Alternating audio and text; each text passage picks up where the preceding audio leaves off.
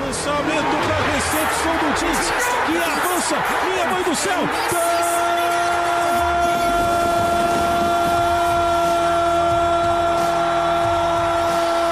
Touchdown! Meu Deus! Meu Deus! Inacreditável! Olha a Jamanta! Olha a Jamanta! Olha a Jamanta! Olha a Jamanta! Na linha de 5 jardas!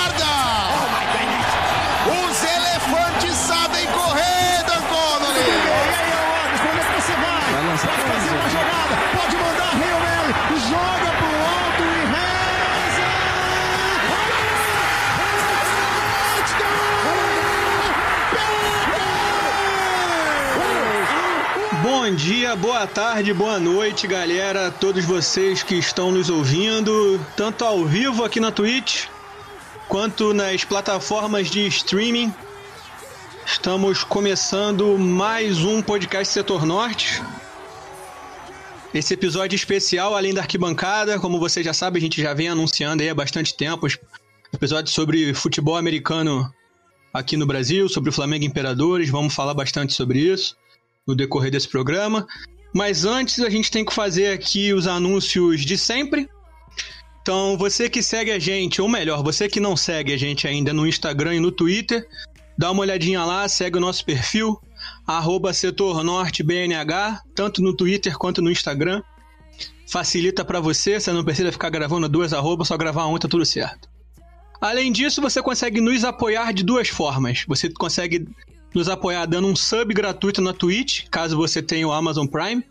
Então, aqui nesse canal, que a gente está ao vivo neste exato momento na Twitch, caso você tenha o Amazon Prime, você consegue mandar um sub gratuito pra gente. Você não paga nada e contribui para o nosso projeto, para o desenvolvimento nosso aqui.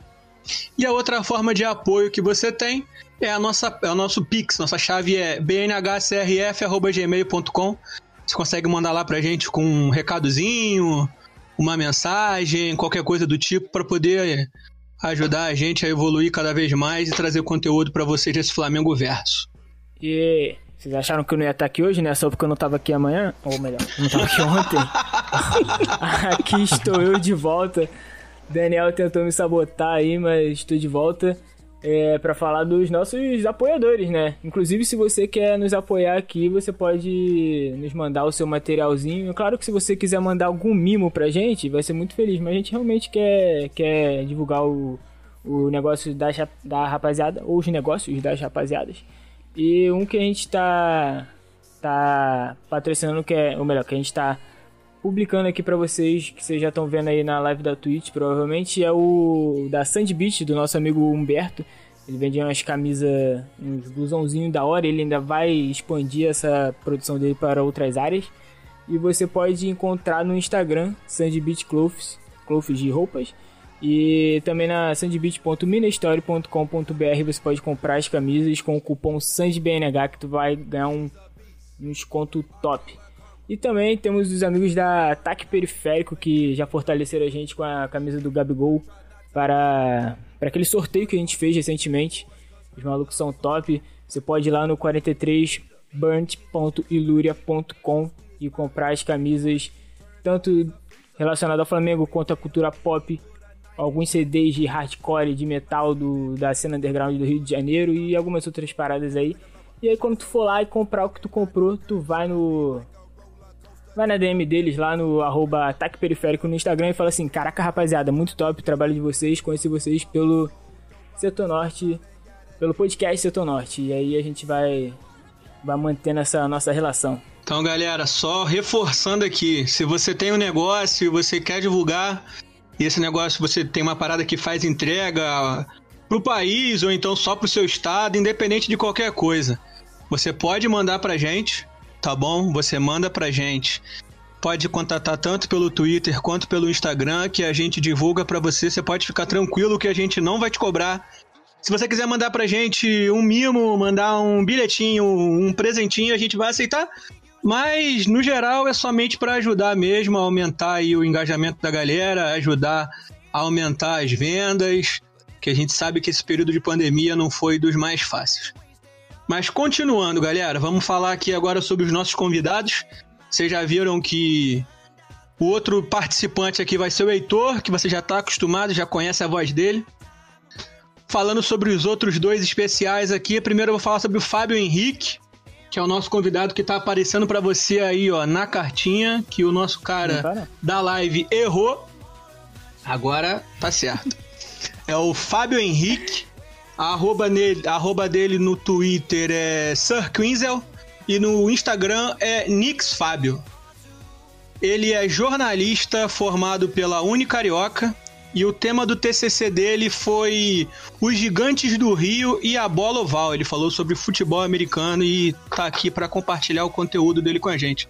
Fala aí, Fábio, beleza? Opa, fala rapaziada da mesa, fala rapaziada que tá na live, que tá nos ouvindo aí em todas as. no seu reprodutor de áudio favorito, né?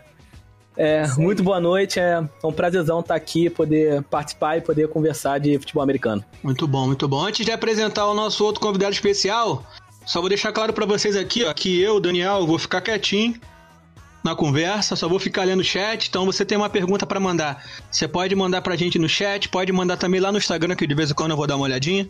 Mas manda principalmente aqui no chat para facilitar, que eu vou anotar as perguntas e poder fazer aqui para os convidados da mesa durante o programa. Falou?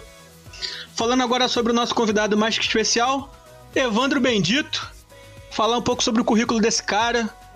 Fui procurar, fui pesquisar sobre a carreira dele, fiquei de bobeira. Para mim, ele é o Batman brasileiro. O cara é advogado, diretor de marketing da Federação de Futebol Americano do Rio de Janeiro o cara é auxiliar jurídico e diretor de marketing e comunicação do Flamengo Imperadores. Além de ser DB do Fla Imperadores. O cara joga no time de defesa ainda. Então, o monstro faz de tudo um pouco. Conta pra gente aí, Evandro, sobre a sua carreira, um pouquinho da gente, se apresenta pra galera. Fala aí o que você se achar mais à vontade. É advogado e joga no time de defesa, né? Isso daí é coerente. o Batman brasileiro foi o melhor de todos. Fala, pessoal. Obrigado aí pelo convite. É sempre um prazer falar de Flamengo, falar de futebol americano. Espero que a gente possa ter um, um ótimo bate-papo hoje. E é isso aí, né? Eu sou advogado, Sou, faço hoje, eu já estudei né, na pós-graduação na parte de direito, hoje eu estudo na parte de marketing, auxilio o time aí e a federação na parte de marketing. Sou atleta né, do Flamengo Imperadores, atuo como DB, é, ajudo também aí na parte jurídica do time. E o que for para fazer o Flamengo se tornar mais forte, eu tô aí, cara. Tô aí para ajudar sempre. Muito bom, muito bom. Já vou fazer a pergunta aqui, já vou largar a bomba no colo de vocês. O Flamengo Imperadores é o Kansas City Chiefs da América? Clickbait aí pra gente na, no título da nossa live. Pegou pesado aí. Não, vamos, vamos falar de, de, NFL mais tarde. Agora eu vou dispensar o Limão pra ele ficar tomando conta aí do chat da rapaziada aí. Traz já, manda suas perguntas se você quiser perguntar aí pro, pros nossos amigos. O Evandro falou um pouco aí da, da, da, da, trajetória dele, né? Eu queria também entender um pouco melhor como foi o, o TCC do Fábio. Então, tipo, Fábio, dá um, dá um parâmetro aí de como foi o seu, seu trabalho, com quem que tu conversou. Eu tô ligado que tu conversou com alguém que o Evandro conhece bastante. Uhum, exatamente. É, eu tava. Eu, quando eu pensei assim, bom, chegou meu momento TCC, eu queria fazer algo relacionado ao futebol americano mesmo. Só que eu fiquei. Só que na hora eu fiquei assim, pô, é, NFL vai ser um negócio muito distante, sabe? Por não ter aquela cultura conversa do dia a dia. É, Campeonato Brasileiro ainda assim ia ser muito grande, porque o Brasil é enorme. E então foi quando eu tive. Foi, eu tive a ideia de fazer sobre os times de futebol americano do Rio que são vinculados aos times de futebol tradicionais mesmo. Os, os três, no caso, os três grandes, que na época o Fluminense não tinha time. É, então, e eu já tinha um contato também do. Acho que eu acho, eu acho que o Evandro conhece do Felipe Cebola, eu acho assim, que ele conhece, que ele já tinha participado na, de um, um, episódio da rádio que eu participava na faculdade. E então que eu. A minha ideia foi o quê? É basicamente apresentar, porque o futebol americano é, no Brasil ainda é, é muito desconhecido. Muita gente não faz a menor ideia que tem um campeonato e que é, tipo, tem premiação, etc. Muita gente não faz nem ideia mesmo que existe time, Sim. sabe? Muita gente conversei e falei, nossa, o Flamengo tem um time, time americano? Não fazia ideia, sabe? É, então, assim, a minha ideia partiu disso. De pegar é, esse espaço vazio de ser informações que ninguém tinha menor noção e apresentar assim, o dia a dia, é, como é lidar com federação, lidar com treinos, conciliar a vida pessoal com vida profissional e o, a vida como atleta, né? Até porque não tem qualquer tipo, até onde eu comecei, acredito que ainda seja assim, não tem remuneração, então como você concilia isso tudo, então meu trabalho foi basicamente em cima disso. Então, tipo, eu, eu há pouco tempo atrás, quando eu comecei a acompanhar o futebol americano, eu eu me deparei com alguns vídeos até do Brasil, de assim, de lugares do interior que eu percebi de pessoas assim que são humildes, né? Tipo, uma pessoa que a gente imagina que mal conheça futebol, mas assistindo futebol americano, tipo, fervorosamente, com o conhecimento de regras, tipo, reclamando quando o cara dá um tackle muito forte e tal, falando, pô, isso daí é, é falta até no, sei lá, até no, no MMA você fala, tipo, os caras reclamando com consciência do que tá falando, então, assim, o futebol, o futebol americano, ele, ele apaixona-se a, a quem ele chega, né, quem ele atinge, ele apaixona, apaixona, e o nosso trabalho de hoje, não trabalho, né, um, é um, um a vontade de hoje, né, digamos assim, é realmente fazer isso que o Fábio falou de fazer o futebol americano chegar em mais, mais pessoas, né? A gente sabe que aqui a gente tem um público voltado para o futebol, então a gente quer que quer fazer você passar a consumir mais futebol americano. Eu indico para vocês, eu fui ver duas lives de que o que o Evandro participou, uma foi recente no canal Resenha Flamais, né? E no e no Nação Urubu. Isso eu acho que foi em 2020 também, tem um tempo. E, cara, eu, eu fico, fico impressionado com a didática também do Evandro, assim, da calma, de que todo mundo deve perguntar pra ele, mano, mas o que, que é um touchdown, sabe? E nessas duas lives ele explica, tipo, tudo detalhadamente. Inclusive o trabalho dos caras que fazem os canais são, é, é muito bom. Então eu indico essas duas lives depois que acabar a nossa, né? Pô, não vai fechar a gente vai lá assistir lá. Porque o cara ainda vai estar tá aqui. Mas assim, lá tá tudo muito detalhado. Eu acho que aqui o nosso foco hoje é mais falar sobre esse cenário que o, que o Fábio falou sobre. Sobre como eles lidam, né? Como conciliar toda a vida de um brasileiro sofrido com, com o esporte. Mas não dá para passar, né, sem falar para uma pessoa que não conhece o esporte o que é o futebol americano. Então eu tenho um desafio para vocês dois que é definir o futebol americano em um tweet. Pegou leve no desafio, né? Sem avisar, que é pra pegar mesmo, porra, desprevenido. Quero ver. Não precisa ser um tweet exato, é só pra ser uma, uma breve, uma breve explicação. Cara, então, é, o que eu costumo falar, até cheguei a falar na, na outra conversa que eu tive, é que o futebol americano, para mim hoje, é tudo. Tudo para mim, porque minha família está envolvida com futebol americano, meus amigos estão envolvidos, meus amigos são do time. Lá no time a gente funciona como uma família também. Então hoje para mim, cara, é tudo. Eu, o pô, maior time, né? O meu time do coração, tô atuando nele, atuo com o maior prazer. Então é isso. Não, mas eu queria saber da dinâmica. O jogo. Você fugiu, ah, você ah, fugiu. A dinâmica do jogo. É, a dinâmica do jogo, assim, eu diria que é um. Um xadrez um pouco mais com um pouco mais físico, assim, digamos, sabe? Isso. Porque você é tem um toda xadrez. aquela, é aquela pegada estratégica, cada, cada jogador posicionado em cada posição, ele tem uma função muito específica em cada jogada que é desenhada, de dezenas de jogadas que pode ter no playbook. Então eu diria que é um xadrez físico, assim, sabe? E, e uma coisa muito interessante que eu sempre ressalto é que o futebol americano, além de ser um jogo de xadrez, é o ataque lendo a defesa, é a defesa lendo o ataque a todo momento, o futebol americano não é um esporte violento, como muitas pessoas Sim, acham. Exatamente. É um esporte bruto, mas não é um esporte violento. Exatamente, exatamente. É claro que é muito bruto ali, tem toda aquela questão do, do contato, porque tem um teco e tudo mais. É, quem não tá acostumado pode achar que é, é coisas absurdas, mas não é, é.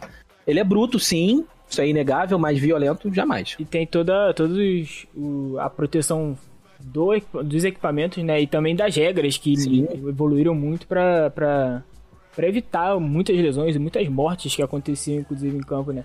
É, Exatamente. A história é bem sombria, né? Mas digamos que o momento atual é bem mais tranquilo que isso.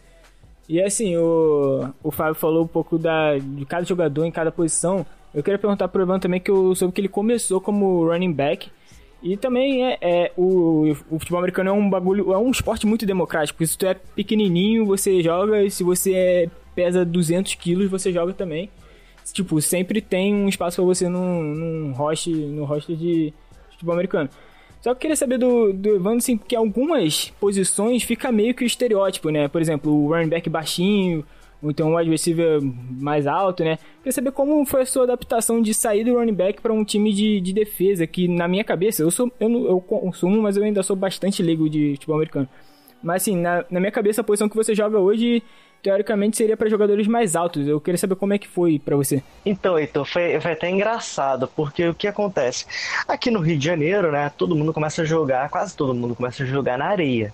Né, que chega a ser é, é mais democrático ainda do que na grama.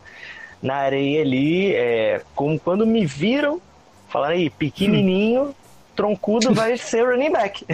vai ser running back. E era até engraçado, porque teve jogo que amigos meus e amigas foram assistir e eu corria com a bola, todo mundo pulava em cima de mim, depois que todo mundo saía, tava eu lá embaixo com a bola saindo. E aí, cara, eu fiz eu fiz um tryout em 2015, eu, acho que foi 2015, pro Flamengo, pro Flamengo, na época era Flamengo Futebol Americano, o nome. Não passei no tryout. É, eu até, não sei se como você viu as outras, as outras lives, né? Não sei se você chegou até essa parte.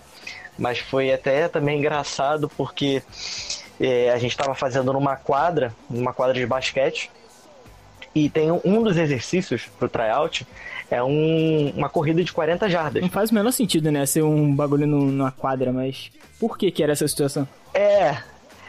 Porque o que acontece? É o que tem, né? Depois mas, fui, geralmente é o que eu, tem. É, Exatamente. Eu fui entender depois que eu entrei no time, já em 2017, como é que funcionava. A quadra ali era o que disponibilizava, né? Às vezes você vai fazendo um campo, nem todo mundo tem já chuteira. Então na quadra também fica mais democrático, sabe? Aquele cara que não costuma fazer esporte, mas que quer participar também consegue. Então fica ali um meio termo. E só na segunda fase que parte para grama, de fato. E aí eu, até nessa corrida de 40 jardas, eu tava correndo tão rápido que troquei as pernas, caí no chão. É, foi uma desgraça. Meu cunhado também, eu arrastei ele para participar, ele também passou mal. E aí foi até engraçado, meu pai lembra até hoje disso, que chegou uma senhora do lado dele, falou assim, você viu aquele, aquele menino que caiu no chão, coitado, ele deve ter se machucado. Aí meu pai, aquele ali é meu filho. Aí ela, não, mas tudo bem, tudo bem. Pior foi aquele outro que passou mal, tava levantando a perna dele, aí ele, aquele ali é meu gel. então foi de graça. Mas enfim, como eu, eu acompanhava o time desde 2013, né? Em 2017 fui pro outro tryout. Meu amigo tava, tava me incentivando passei. E é, assim, não que você já vai escolher a posição ali, né? Mas quando o pessoal olha o seu biotipo, ele já meio que fala: ah, você não sabe qual posição você quer, então eu vou escolher aqui para você. Quando a gente estava na fila, o, o rapaz me olhou, se eu não me engano era até o Cebola, Fábio. Sim. Que o Cebola me olhou assim e falou: não sabe a posição? Eu falei: não, ele DB, DB, vai ser DB. Por quê? Quando eles olharam, leve. Leve tem que ser DB. O wide, realmente, o wide, o wide receiver, para quem não conhece, é aquele cara que recebe o lance, né? O lançamento da bola. Aí ele tem que ser alto, é inegável. Mas o DB, a, a, o, o objetivo principal do DB não é fazer interceptação. Ele pode até fazer interceptação, óbvio, vai ser um lance maravilhoso. Mas o objetivo principal do DB é não deixar que o wide receiver receba o passe. Então, o seu objetivo ele é atrapalhar. Você tem que ser ágil e atrapalhar. É, aí, consegui passar. E aí eu fui, fui treinando. E ali, cara, o principal, a gente foi aprendendo as técnicas. Eu aprendi técnica de tackle, tive que aprender o beabá mesmo. O Ival, que é o, que é o coach defensivo, ensina desde. É como se você ensinasse uma criança a andar, sabe? Primeiro ela engatinha, depois ela começa. E, e principalmente a impulsão também, né? Para você poder fazer as jogadas corretamente. Então, assim, eu, eu sempre que eu vou para um, um treino, alguma coisa, eu, eu sempre penso assim: meu primeiro objetivo, não deixar o cara receber a bola. depois, se eu conseguir outra coisa, tá valendo. O que vem é lucro, né? o que vem ali é. é lucro. O importante é exatamente essa parte de não pontuar. Não pontuou, tá ótimo. Não avançou, trabalho cumprido. É, exatamente. Basicamente, tem a, tem a rapaziada aí na NFL, né, que começou ontem que não tá ligado nesse, nesse lance aí de que não pode deixar a galera pontuar, né? Meu time, eu acho que o Fábio. Tu, tu torce pra quem na NFL, Fábio? A gente, a gente vai entrar na NFL só no, só no final, mas pra, pra dar uma pincelada aqui. Eu, eu adoraria evitar esse assunto, mas já que perguntou, Green Bay Packers. Então, meu amigo, eu compartilho do mesmo drama de você. Então, assim. Eu até é. brinquei que ontem, beleza, né? Foi um triste dia, triste dia para os verdões do, dos futebols, né? Porque a gente amassou o Palmeiras, mas aí o Packers também passou Foi, mal, né? Próximo dia para ser verde. Exatamente. E aí, tipo, aí, o Fábio, eu queria, assim, o Evandro falou um pouco da, da trajetória dele como jogador, eu queria saber da tua trajetória como espectador, né? E também pra gente depois falar um pouco do, do da, sua, da sua experiência aí, como você começou a consumir. Queria que a gente entrasse também nesse, nesse papo que, que acabou surgindo no seu TCC, que é como conciliar a vida, né? E aí vocês dois podem dialogar melhor, porque você pesquisou e ele vive, então acho que rola um debate é. bom. Sim. É... Qual era a pergunta mesmo? Como você começou a consumir o, o futebol americano? Ah, sim. É... Eu tinha uns amigos já que eram muito fãs, assim, e eles estavam sempre, a gente tem, tinha um grupo no WhatsApp, então eles estavam sempre conversando. Então, assim, se você tá fora do assunto ali, você não fala, né? Uhum. Não, não tem como. E todo dia de jogo eles estavam lá conversando, falando: olha, jogada isso, jogada aquilo, aconteceu aqui, aconteceu ali. E eu sei entender absolutamente nada.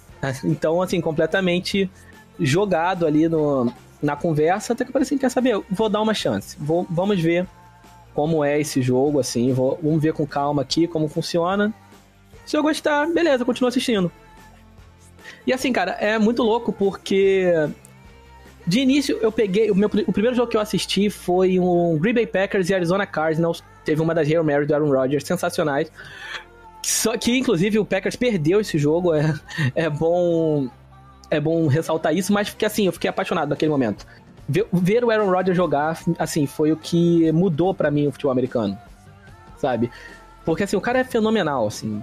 Não tem o, o que falar do, do cara, o cara é fenomenal. E assim, ver ele jogando me encantou completamente. E a partir dali eu falei assim, cara, não tem como não. Acho que eu encontrei o que eu vou fazer toda de setembro a fevereiro aqui vai ser isso aqui. Assim, nessa eu fui seguindo, eu fui estudando, fui vendo é, como funcionava o jogo, aos poucos assistindo, você vai, vai entendendo as, as regras e. Assim, às vezes você entende a regra melhor do que até mesmo a própria arbitragem, né? Que é uma situação às vezes um pouco complicada. Mas Sim. assim, foi, foi nisso, cara. Assim, os amigos já viam, já conversavam no, no, no grupo e nisso eu fui assistindo e não parei mais. Até hoje aí Ninguém me perturbe quinta, domingo e segunda. Então, uma grande. Uma coincidência, né? É porque o primeiro jogo que eu vi foi do Green Bay Packers contra o Dallas Cowboys. Eu acho que numa final de conferência. Não consigo lembrar o ano, cara, mas eu acho que foi no ano que o. Ah, não vou lembrar. Foi no ano que teve o 28 a 3 no Super Bowl de Patriots e Falcons. É, eu acho que foi esse ano. E aí, assim, eu nunca tinha consumido. Cara, fala a verdade, a NFL, o primeiro contato que eu tive foi o Super Bowl que o Bruno Mars tocou com Red Hot, e aí eu vi, eu acho que era de pedido do. do. do Peyton Manning? Ou não sei. É, acho que, acho, acho que, que foi. E aí, tipo, vi o show e desliguei. E aí, por um acaso, quando a gente começou a assistir mais ESPN aqui em casa, bom, vamos ver esse futebol americano aí. E assim, é, até, até tem as rolando a zoeira aqui no chat, porque o primeiro jogo que eu vi era do Aaron Rodgers em altíssimo nível. E eu não fazia ideia de que ele estava em altíssimo nível. Só que a forma como as pessoas uhum. reagiam, tipo, na transmissão, reagiam ao que ele estava fazendo, eu falo assim, cara, eu não conheço nada disso, mas eu sei que esse maluco aí é o bichão. E aí foi por isso que eu comecei a torcer pro Green Bay Packers. E aí eu, quando alguém diz que o que o Gisela é melhor que o Rodgers, eu fico meio triste, apesar de no fundo do meu coração eu concordar. Eu fico meio bolado com isso, sabe? Mas é, mas faz parte. É, é, é difícil discutir quando um cara tem sete anéis, né, cara? É, né? Então, maior inegável. Maior o, é. o, o, maridão da Gisele é. Não, o Rodgers é mais talentoso. É, então, esse é o ponto. Assim, vamos falar de NFL mais tarde, calma aí, a gente tá se precipitando. eu quero saber então, Fábio, o que que você. Qual, tipo, qual foi a parada assim que você.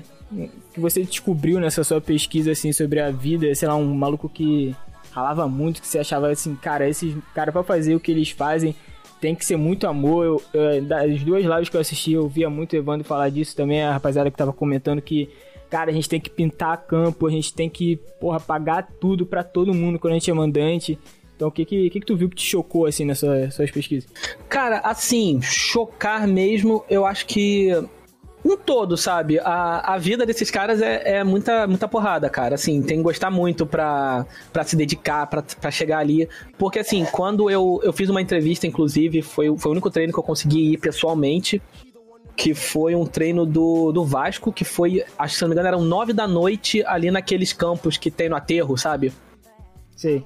Então, assim, tinha gente chegando do trabalho para treinar, que ia sair de lá às vezes 10, 11, meia-noite, treinando ali, assim, se esforçando. E essa parada, quando você é mandante, você, você é responsável por tudo, exatamente, literalmente tudo que tá no, no estádio ali. Tem o jogador chega mais cedo, pinta campo, é, aí tu organiza o pessoal chegando. Por exemplo, eu também já cheguei a. Eu já narrei alguns jogos também pro, pro Blaze, pro Blaze sul-americano, e também é, eles me pagavam também na hora lá, tipo, do bolso deles, assim como outras pessoas que também estavam estavam trabalhando lá. Então, assim, é muito amor, cara. É muito, muito amor, assim. E você vê, cara, é aquilo. Quando, quando se ama, não, não tem barreira. O pessoal dá um jeito. A Zona poder falar disso muito melhor do que eu. Ele vive, vive esse, essa situação. Então, assim, é, o pessoal ama muito, cara. Tu vê que o tanto que esse pessoal gosta de, de futebol americano, gosta de estar tá ali fazendo aquilo. Sem contar, por exemplo, é, também viagens, assim, que. Para outros estados, porque quando tá rolando a BFA, você tem que viajar para enfrentar outros times e tudo mais. E você vê que é um investimento não só financeiro, né? Que também é altíssimo, mas também um investimento assim da sua vida, do seu tempo, trabalho, como conciliar isso tudo, assim. Então assim, é, choca muito você ver o tanto que esses caras ralam para tá para cada jogo tá acontecendo, cara. Pegando um gancho aí no que o, no que o Fábio falou, meu pai brinca quando a gente volta esses treinos, quando a gente voltava, né, no caso, antes da pandemia, desses treinos tarde da noite, às vezes uma hora da manhã e tudo mais, meu pai brinca e falava assim, é doido para fazer isso só a gente mesmo. Porque realmente é, é, tem que ter, cara, tem que ter um amor assim. E, e é aquele negócio, se a sua família não te apoiar nisso, ferrou. Por quê? Por, por isso que eu já peguei, ó, todo mundo da minha família já participa do time e é isso aí. Tem que entender, né, o que, que você tá fazendo, porque é, às vezes quando tá é, de fora não faz sentido. Exatamente. Às vezes, imagina, você tem a sua namorada, enfim, a sua companheira ou companheiro, aí é, você vai treinar, você fala assim, ó, amor, tô indo ali treinar 10 horas da noite e já volto. Aí você chega em casa uma hora da manhã. Cara, se a pessoa não, não, não souber, não ver o que, está se passando ali, ela nunca vai entender. No jogo, um jogo começa duas horas da tarde, por exemplo. Para começar duas horas da tarde, a gente tem que chegar lá nove ou dez da manhã, depende.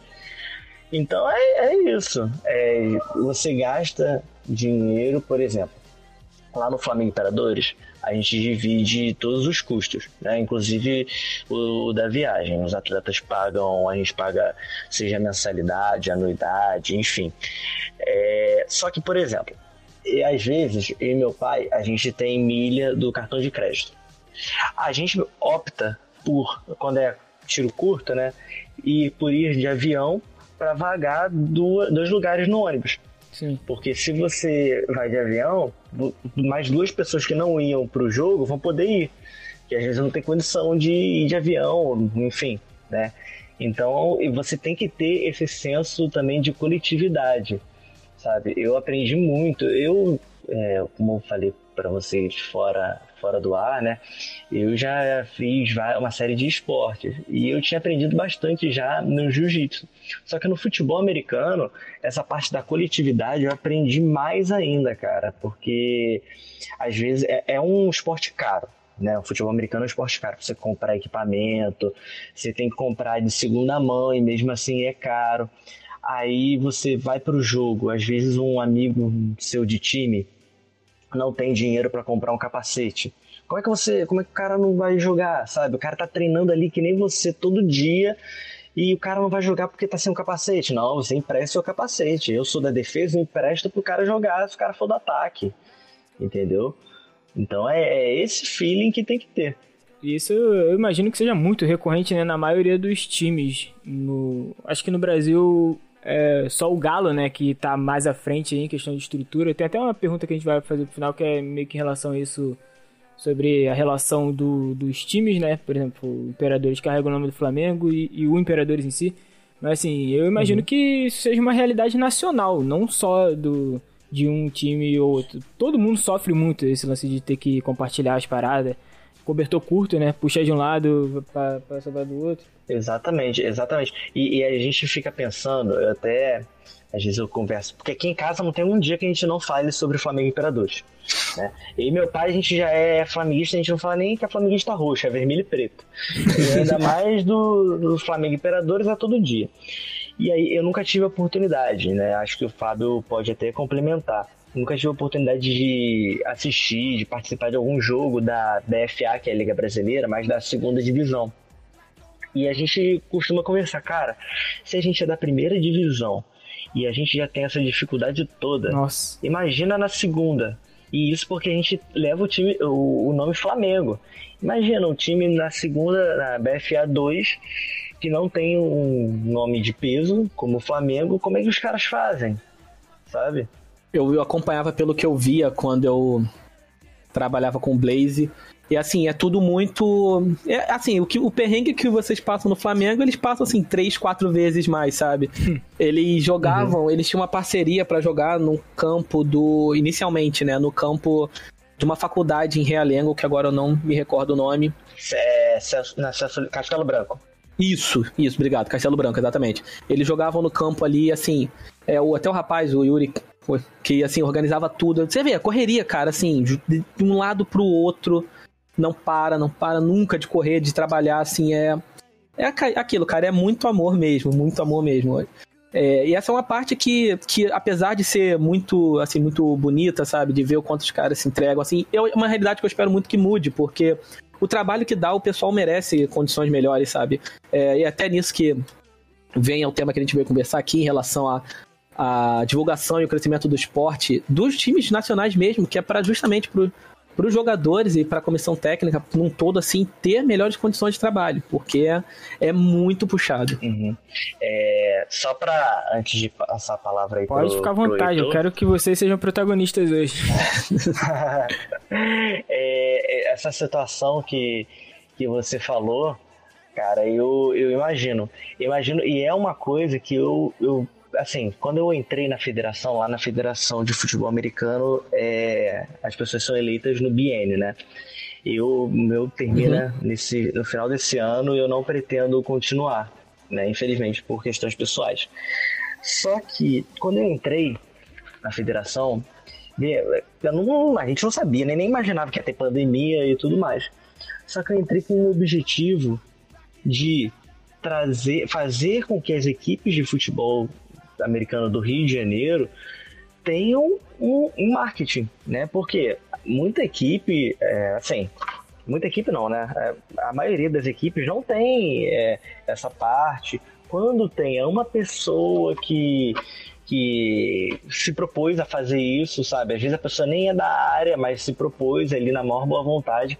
E o meu objetivo foi fazer com que as equipes, principalmente as equipes menores do Rio de Janeiro, tivessem uma, uma área dessa.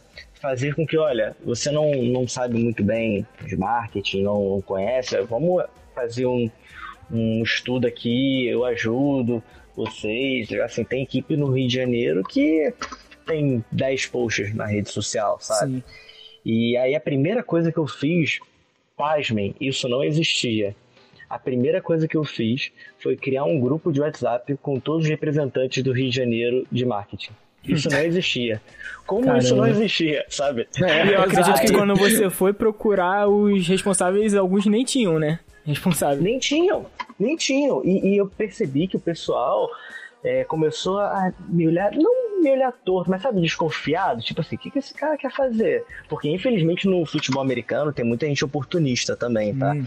Que entra e promete mundos e fundos, fala que vai fazer acontecer e depois some.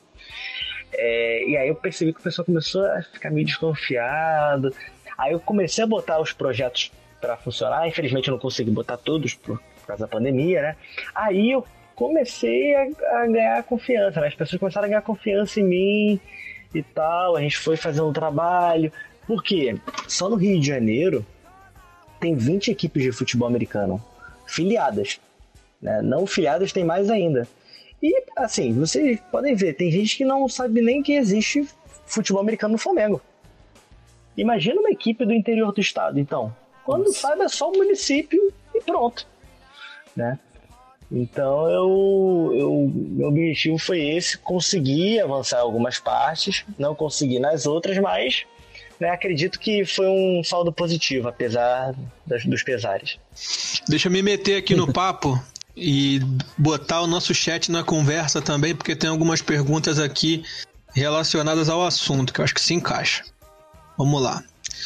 O Marcelino Underline 94 mandou o seguinte aqui no chat. A temporada do futebol americano no Brasil começa quando? Como é que funciona a temporada aqui no Brasil? Explica pra gente. A temporada de futebol americano no Brasil, assim, vou falar pelo Rio de Janeiro, tá? Antigamente começava em maio, que era quando começava o Campeonato Brasileiro. Maio, junho, né? Só que de uns tempos pra cá, é, desde 2018, é, tem o Campeonato Carioca. Quando eu falo Campeonato Carioca, é importante ressaltar o seguinte: antigamente existia a LIFA, né, que é Liga Fluminense de Futebol Americano, é, que aí times menores jogavam. Tá? Só que é, Campeonato Carioca de Futebol Americano, né, com esse nome, essa nomenclatura, começou a existir a partir de 2018, que foi quando os times grandes, né, no caso o Flamengo e o nosso maior rival, né, o Vasco, começaram a fazer parte e se juntaram com as equipes da LIFA. E aí, a partir de 2018, o Campeonato Carioca começou a ser disputado no início do ano, então a temporada começava em abril, mais ou menos. Para o Flamengo Imperadores, né, se não tivesse pandemia, tivesse tudo normal, teria começado em abril, né, com o Carioca. Depois a gente iria para a Taça Brasil, que é um campeonato mais restrito, só de algumas equipes. E a partir do meio do ano a gente ia para o Campeonato Brasileiro, que é a BFA.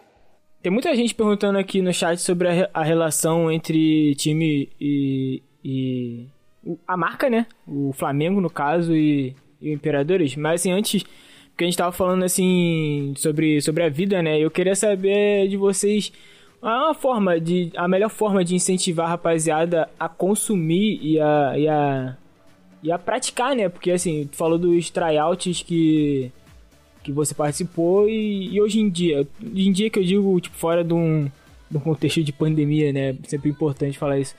Quais seriam as portas de entrada aí pra rapaziada e tal?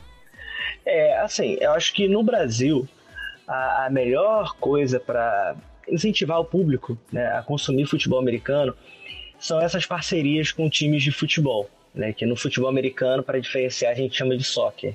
Uhum. Né? Não, não, não, não é de forma pejorativa, né? Esse quem debate é, aí já, é... já tá no chat também. Por que, que é...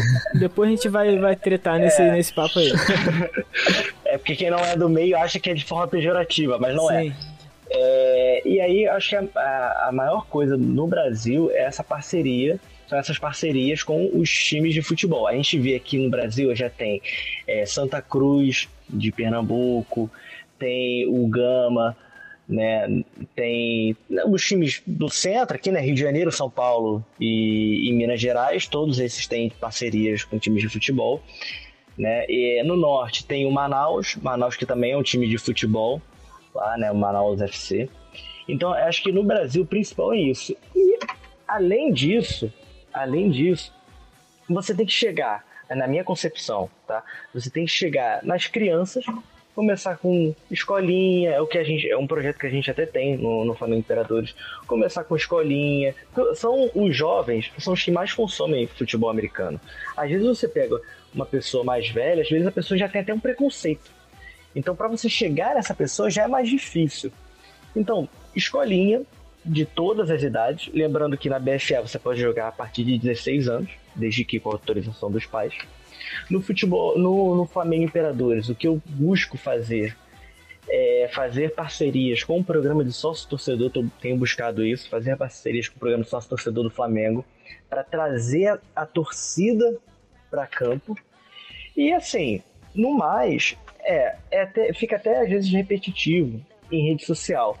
Só que você tem que postar constantemente explicando os jogos para as pessoas, uhum. como funciona, é, fazer live, é, fazer, utilizar aquelas guias do Instagram. A gente tem utilizado isso, porque é desse modo que você vai chegar nas pessoas. Não adianta a gente falar que é o esporte que mais cresce no Brasil e a gente ficar de braço cruzado.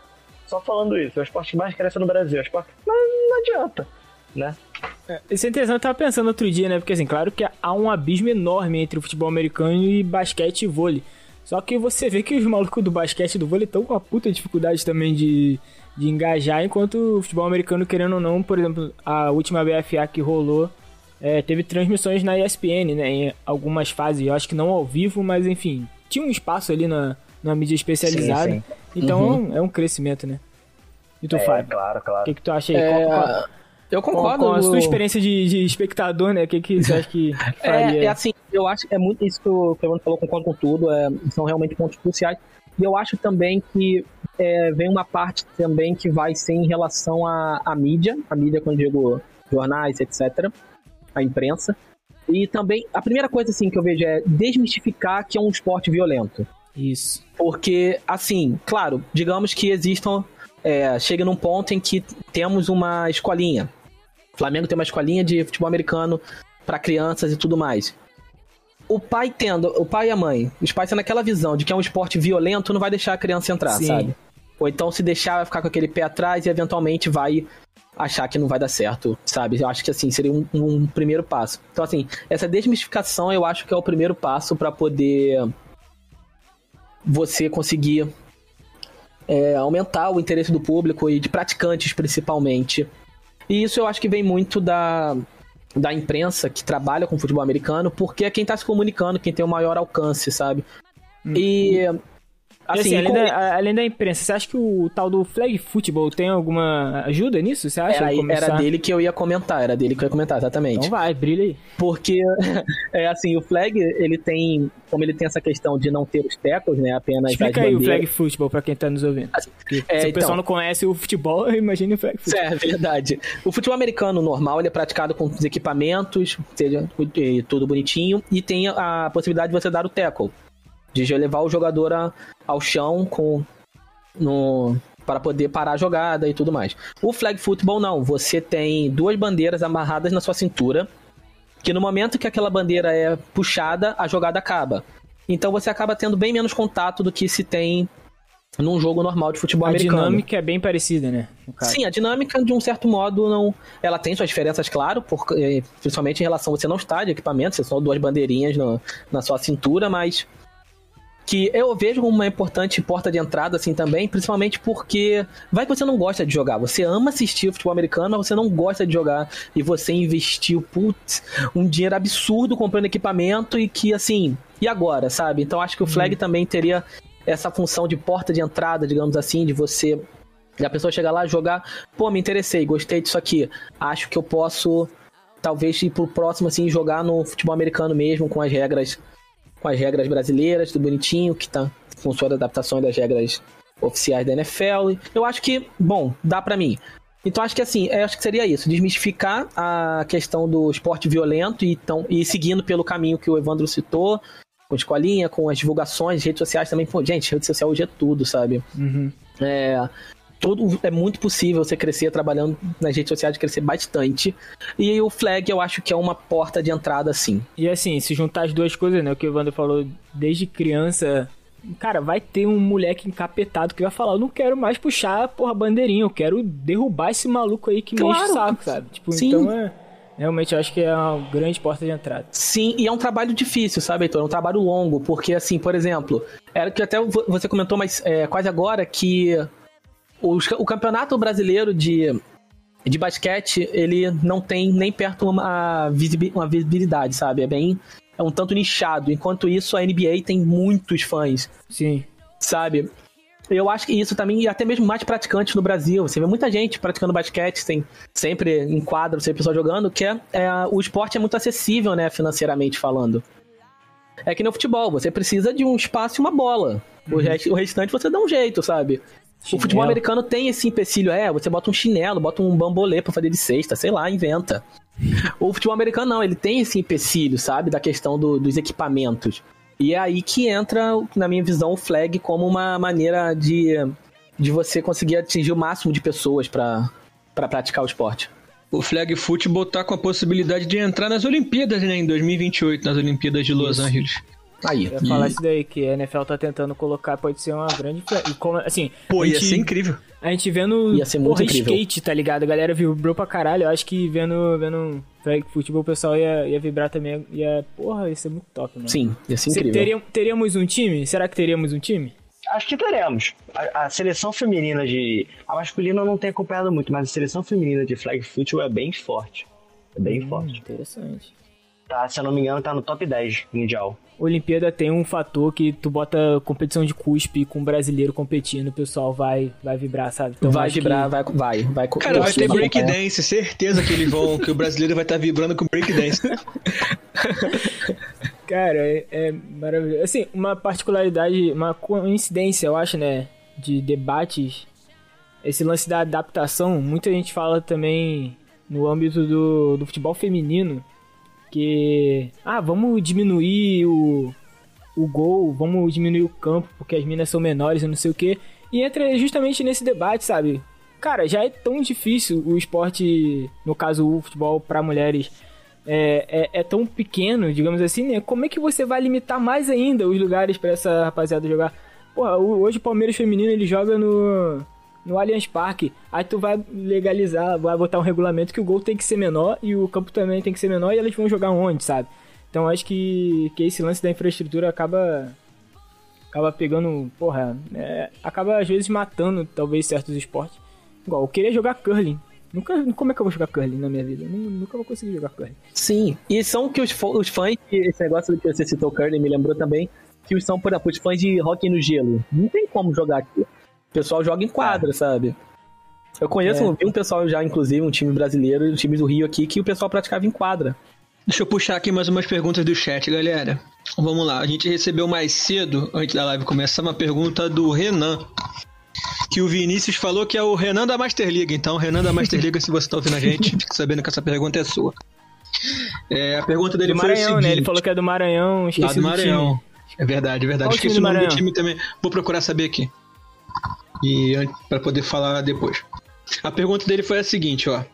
O Flamengo pensa em se juntar aos grandes times do país, como Atlético Mineiro, Timbó e etc., no sentido de investimento financeiro, contratação de peso e afins? Olha, vontade não nos falta.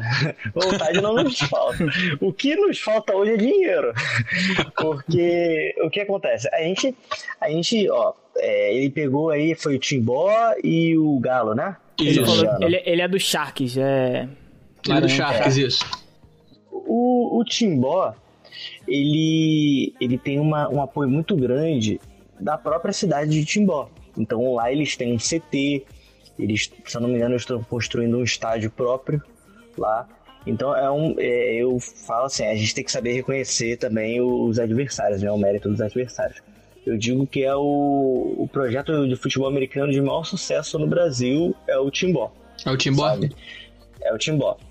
É, o Galo, ele é um projeto de sucesso, sim, né? É, ganhou já Campeonato Brasileiro e tudo mais, mas o Galo, ele trouxe muito atleta. O Timbó não. Ele, o, o cara, ele traz muito atleta, mas ele também tem as escolinhas e tudo mais. Então ele traz o cara desde a, de lá de baixo, Tem sabe? mais formação, né?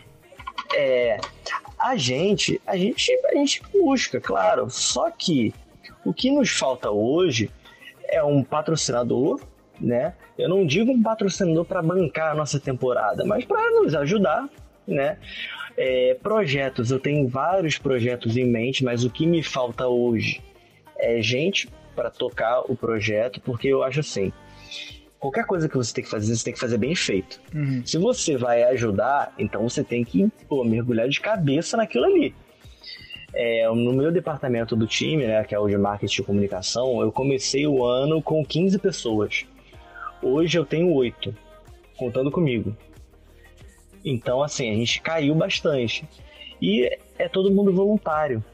Então, assim, é, eu vou dar um exemplo para vocês. A pessoa chega para mim e fala: Evandro, eu não estou mais podendo é, participar do time porque eu recebi uma proposta de emprego que eu vou trabalhar mais e vou ganhar mais também, então não vou ter mais tempo. Como é que eu vou falar para uma pessoa dessa, falar assim, olha, não aceita não, Sim, não é. aceita não e trabalha aqui pra gente. não tem como, sabe? Então, eu, infelizmente, o problema que a gente tem no Flamengo Imperadores hoje é isso. É, é um investimento e pessoas para ajudar. A gente tem buscado aí a lei de incentivo ao esporte, né? Que, assim, para quem não conhece a lei de incentivo ao esporte, até onde eu, eu tenho estudado nessa parte, eu não posso captar, eu não posso, é, vamos supor, eu vou fazer uma lei de incentivo para captar um milhão, tá? É, esse, um milhão tem que ser justificado, explicar o que, que a gente vai comprar e tudo mais. Dentro desses um milhão, eu só vou poder sacar o dinheiro, né, é, tocar o projeto de fato, se eu conseguir captar, se eu não me engano, 20%. Então, às vezes tem time aí que faz projeto de 2 milhões, 2 milhões ainda não teve na FIA, mas tem 1 milhão e meio. Tem projeto de 1 milhão e meio, mas o cara não consegue seguir o projeto porque não consegue captar 20%. É, e além disso, eu não posso usar esses 1 milhão que eu consegui para trazer atleta. Eu tenho que usar 1 milhão para comprar equipamento, comprar roupa, porque o nosso, nosso uniforme, por exemplo, cada um paga o seu. Então, hoje a gente vive num dilema muito grande. É, eu trago um atleta ou eu compro o jogo de uniformes para o time novo? Sim. Sabe? É porque um atleta, você trazer um gringo, né, que a gente chama, tem, tem, olha, eu, eu como participo dessa parte do time, a gente recebe por semana, no mínimo, umas três mensagens de gringos falando assim: é, olha o meu highlight, eu quero jogar aí. Eu ia te perguntar sobre isso. Eu vi isso falando um pouco. O, não, não, ia, não ia te mandar meu highlight, não. Eu ia te perguntar se, se você. Como é que funciona esse lance? Porque eu, eu, eu vi a final que foi transmitida, acho que ainda era Flamengo FA, e tinha os americanos, né? Eu acho que o QB do. do Era o KC. do outro time que eu esqueci era americano. E eu queria saber essa relação de como é que rola essa parada. O Flamengo tem como contratar esses caras hoje? Ou já teve? Vou te falar como, vou te falar como ocorre. Você vai achar até engraçado. É... Então, às vezes a gente recebe highlights de gringo. Aí eu até fico pensando, cara, como é que eu vou responder pra uma pessoa dessa? Olha, a gente não tem dinheiro pra te pagar e tudo mais. é, é, é complicado.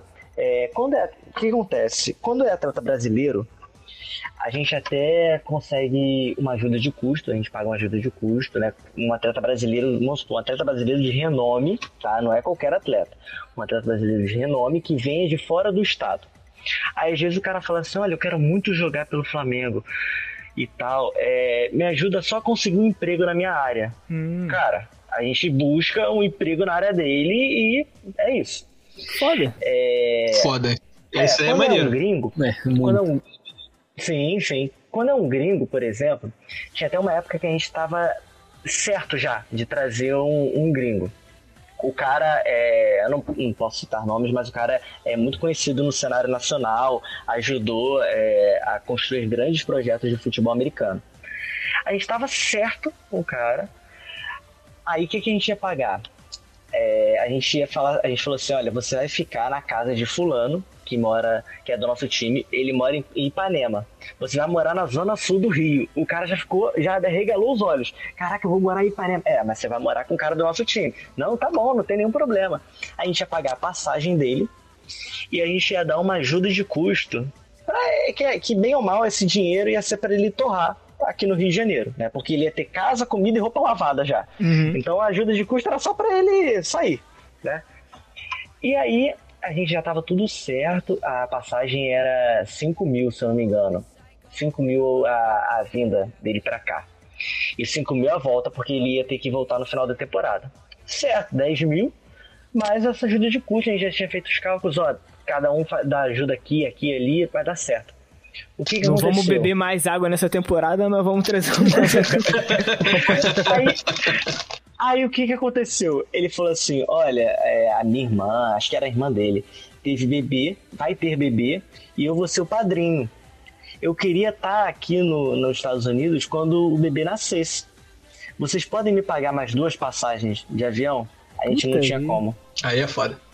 Putz. Aí cancelou. Então, assim, o, o, nosso chamariz até pouco tempo era esse: olha, você vai morar com um atleta nosso que ele mora, que a casa dele é grande, e você vai morar numa cobertura em Ipanema. Não sei se era cobertura, mas tipo assim, um apartamento em Ipanema, de frente pra praia. Pronto, os gringos já queriam vir. É. Né? Não, se a gente fizer um paralelo aqui, imaginar quantos jovens, assim, digamos, né, que brasileiro que vai, recebe uma proposta para jogar nos Estados Unidos, uma liga emergente assim, que, porra, vai, beleza, que lá já tem uma liga de verdade e você vai receber um dinheirinho. E, pô, mas só do, do tu falar pro maluco que ele vai morar em Miami, ele já vai assim, não, não mais nada. Pô, sou de Belfor Roxo, eu vou, eu Exatamente, exatamente. Você nem pagar. E aí agora, a gente tava até com um projeto de trazer, a gente juntou um, uma verba, né, para trazer um, um gringo, só que aí o dólar aumentou. Nossa. E aí a gente ficou, caraca, o que a gente vai fazer? Porque, pô, a gente ia ter dinheiro para dar um salário mínimo, sei lá, um salário mínimo brasileiro, né? Uhum. Aí, o, aí um, um atleta nosso até falou assim, olha, vocês acham mesmo que, que um cara vai querer ganhar mil reais, sei lá, por mês? Divide isso por cinco. A gente dividiu, a gente é. Ninguém vai querer vir para cá para receber isso. Então, por enquanto, a gente está aproveitando, a gente teve grandes reforços aí, antes da pandemia, né? No, no, decorrer da pandemia, no caso, que foi a volta do, do Mamão, né? Que é o Ramon, que é um quarterback de seleção brasileira, que começou no Imperadores também, ele retornou pro time, é um cara assim, dispensa apresentações, sabe? Para quem é do, do, do meio. E a gente teve a volta aí do, do Rômulo, o R40, que também por muitos anos foi tido aí como o melhor running back do Brasil. Então a gente tem esses reforços aí de peso. Infelizmente eles não puderam reestrear, né? Porque eles já foram do time, mas a gente tá com uma uhum. expectativa grande aí pro ano que vem. O Gabriel tá zoando aqui cobertura de Ipanema, pra onde eu mando meus highlights. Então manda, deixa, deixa e-mail aí pra rapaziada mandar os highlights. Moleque, eu, eu. Mas isso era pra gringo, hein? Era pra gringo. Não, não, mas que isso? Eu sou gringo, eu sou de Belfor Roxo. Pergunta em inglês pra ver se dá certo, Gabriel. Pergunta em inglês. É, o nome do maluco é Trade, olha lá. A brasileirada é Trade, mas. Eu... Mano, eu, eu, comprei uma bola de futebol americano pra fazer uma graça, né? Já tá toda estupiada, porque o único lugar que eu tinha pra jogar era em sítio ou então em praia, então ela já foi pro saco. Mas, mano, porra, tentando, tentando nem botar um espiralzinho nela eu consegui, então acho que teria que ser alguma, alguma das outras posições de campo que é. QB não, não ia rolar, não. Nessa eu te entendo muito bem, tô. tu tentou alguma coisa, Fábio? Já chegou a fazer tryout, chegou uma parada assim ou só na. Não, não, foi só. Meu, amor é só na, na arquibancada pra trás, cara. No campo não é, não é pra mim, não, sabe? Não é pra mim, não. Assim, só vi alguns. Ah, eu fui, eu fui em alguns jogos, fui no. Assisti, assim, brinquei só com os amigos na Quinta da Boa Vista, só até. Mas assim, parar pra jogar não. Dá não, cara, dá não. Aqui, tá da Boa Vista. Conheço bem. Quando o Imperadores fizer a... o jogo das estrelas no final do ano, aí eles convidam a gente pra gente, a gente bater pela janela com eles. Mas, pô, acho da hora esse lance da. De você se comprometer sem, sem retorno financeiro, porque assim, deve ser uma, uma, uma, uma barra, né? Manter a cobrança, digamos assim, né? Acho que dentro de campo, beleza, tu quer ganhar, então você vai estar tá ali tu tem que jogar no dia seguinte, você vai se dedicar ali é, fisicamente.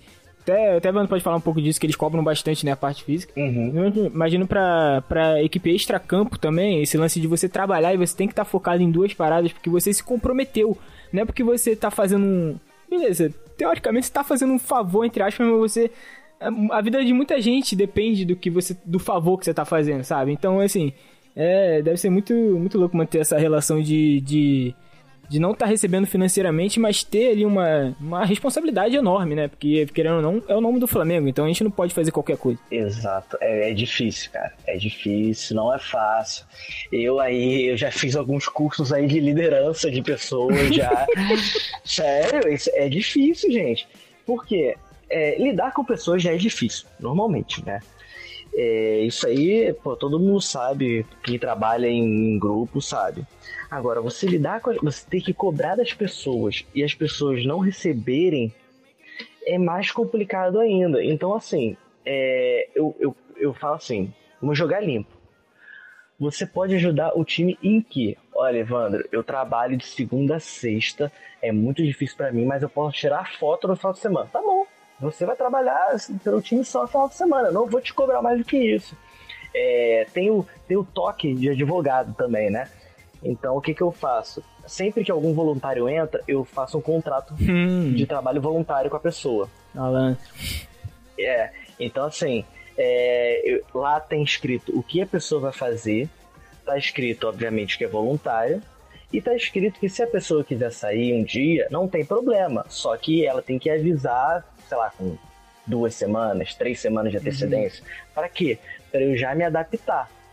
E aí é aquele, é aquele. Eu não vou usar termo de direito, não, para não ficar um negócio chato, mas é aquele negócio. A partir do momento que você assina um contrato, né, com a pessoa, mesmo que seja voluntário, as partes têm que né, é, fazer um esforço para que aquele contrato seja cumprido, né?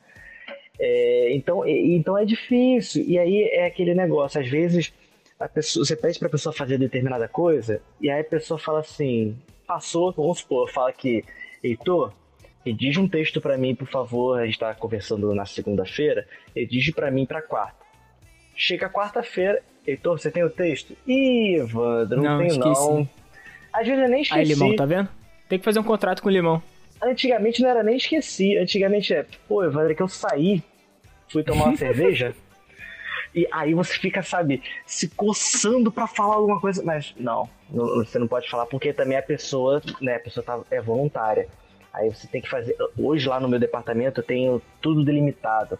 Eu tenho pessoa para social media, eu tenho fotógrafo, eu tenho é, assessoria de imprensa. Então eu tento botar o mínimo para cada um fazer, mas que esse mínimo seja bem feito. Inclusive a gente mandou lá a solicitação para aquele naquele bagulho lá que vocês têm no site de imprensa, aguardando aí materiais.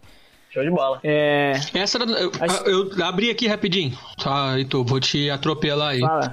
Eu abri uma matéria aqui falando sobre os gastos com futebol americano no Brasil, quanto com uma pessoa que queira jogar, praticar o esporte, teria que pagar, enfim, é bem, bem caro o capacete. Fiquei assustado com o valor.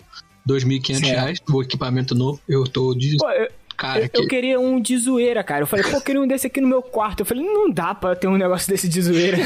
Meio cara essa sua zoeira, hein? Cara, é, pô, tá maluco. Eu abri a matéria, a matéria inclusive é do torcedores.com. Eles falando aqui que em cada jogo disputado a média gasta pelos times é no Brasil é de 8.405 reais. Exato. Foi levantado por eles, somando com. Sim, enfim, nesse valor está incluso ambulância, arbitragem, locação de campo, profissional, enfim. Só a parte do da estrutura, digamos assim, né? É tudo isso só uhum. para o jogo acontecer. Só para o jogo acontecer. Só, jogo, só pra... E detalhe, ambulância, é, é, é, isso é até um ponto muito importante. Lá no, no Flamengo Imperadores, a gente preza muito pela segurança dos atletas, de todos os envolvidos, né? Então a gente tem um departamento de saúde. Se você for fazer um tryout, por exemplo, para o time, você tem que assinar um termo, porque como você ainda não é do time, a gente não pode te cobrar um, sei lá, um exame ou levar você para fazer um exame, né? Mas você tem que assinar um termo, estar em plenas condições, enfim. É, e a ambulância são duas ambulâncias por jogo, né? Porque se uma sair, tem que ter a outra, senão o jogo não rola. Caralho.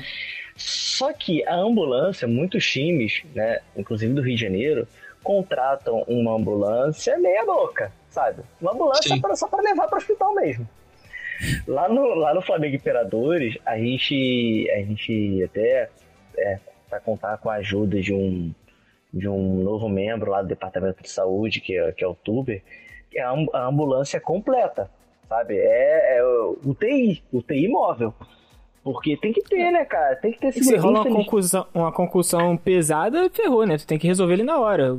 Exatamente. A gente teve. o lance do, do Henderson, falaram muito disso, que se não tivesse as coisas ali na hora, não adiantava levar ele pra lugar nenhum. O Eric, é, Eriksen, não foi não?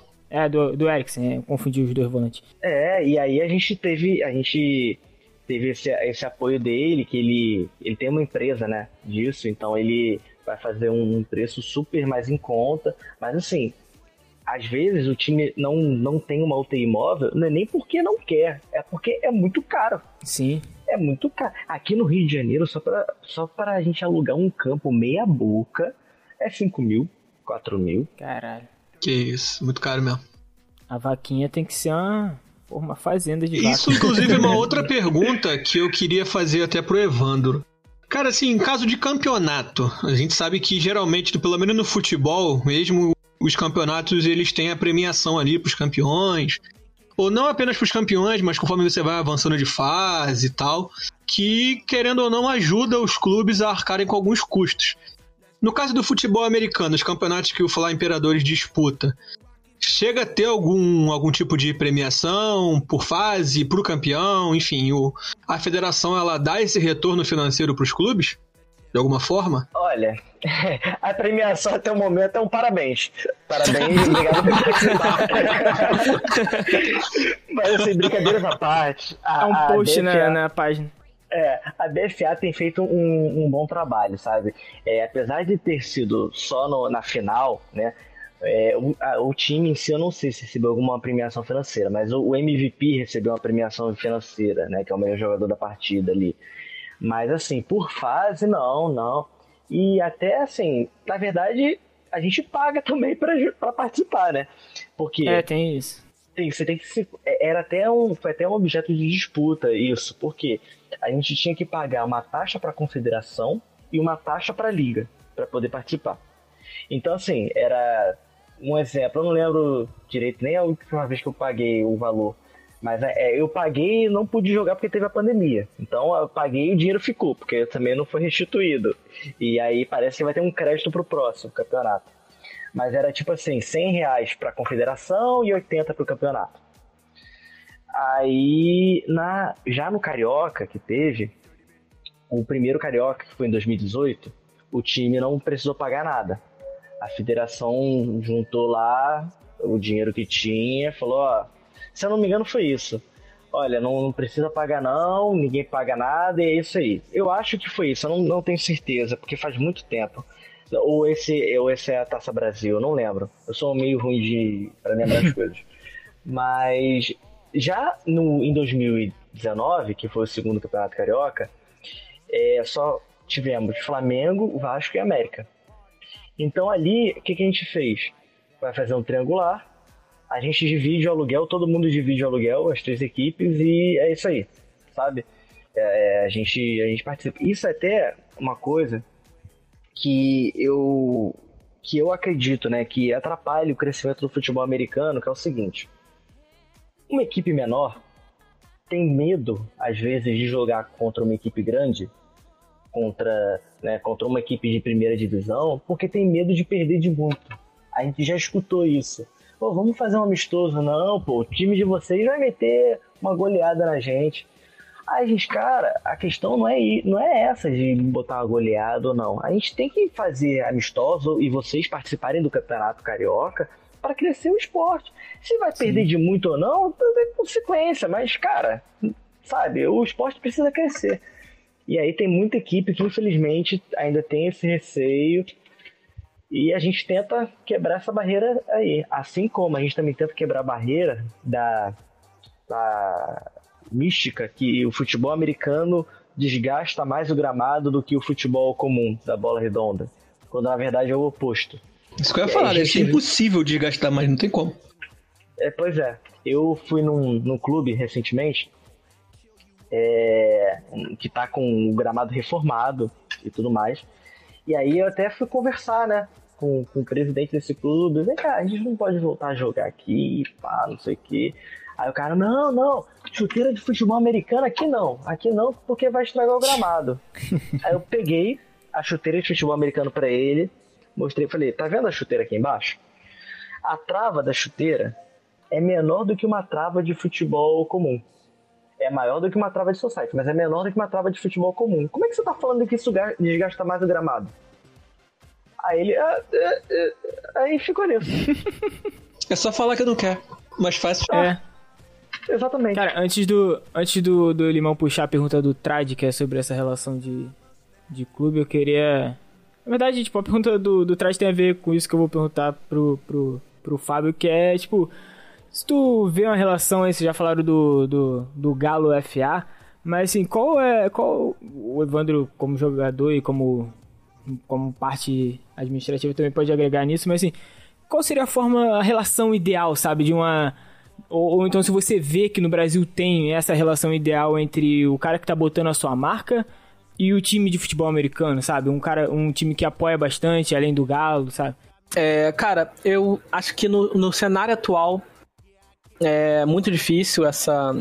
Infelizmente é muito difícil porque os próprios jogos são.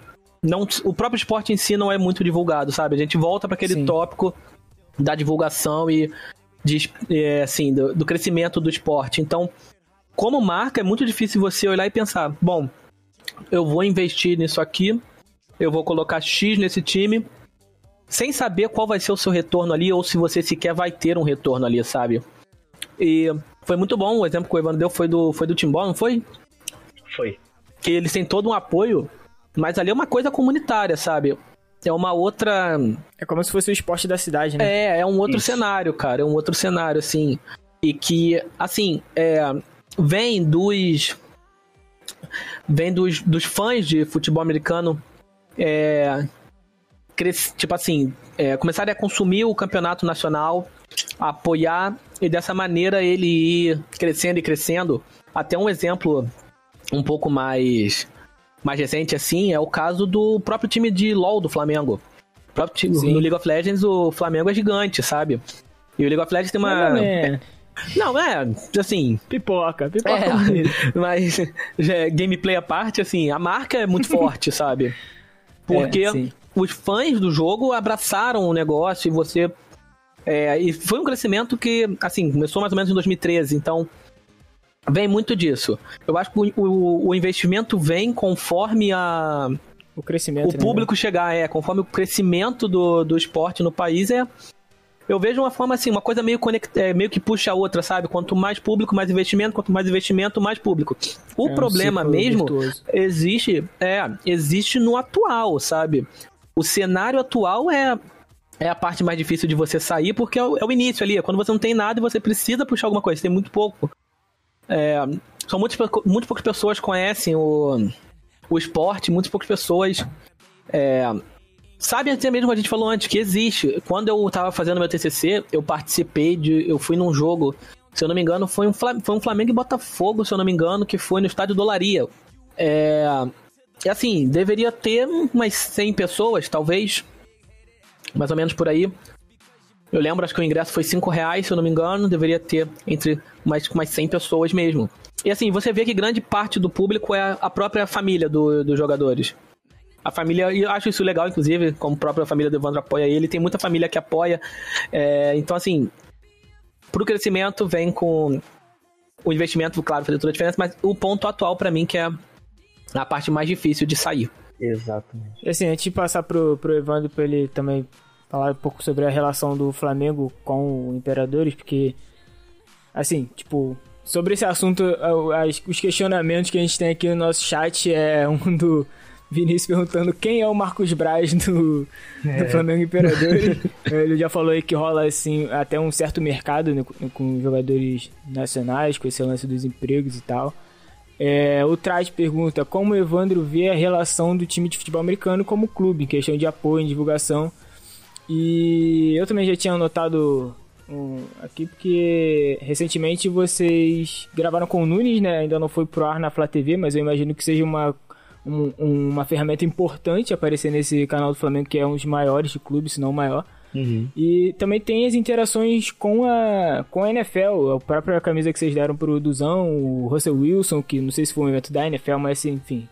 Tem, tem essa relação do Flamengo com esses jogadores maiores. Então, o fato de ter o nome do Flamengo faz vocês chegarem mais nesse, nesses caras, né? E que, o que, que você acha que poderia melhorar na relação do Flamengo? Eles poderiam, tipo, fornecer mais materiais, lugar para treinar, alguma uma parada? Ou você acha que, que é uma boa relação? Bom, então. É, Muita vou- coisa pra você falar. Se prepara aí, não perde nada, não. É, eu vou sempre por, por tópicos, tá? E qualquer coisa vocês podem me interromper, porque eu tenho Já mal é. de falar muito. Eu fico falando, se deixar, eu vou falar. A gente não tem horário, não. Se tu tiver, tu avisa que a gente para. Ah, então tranquilo, então tá show.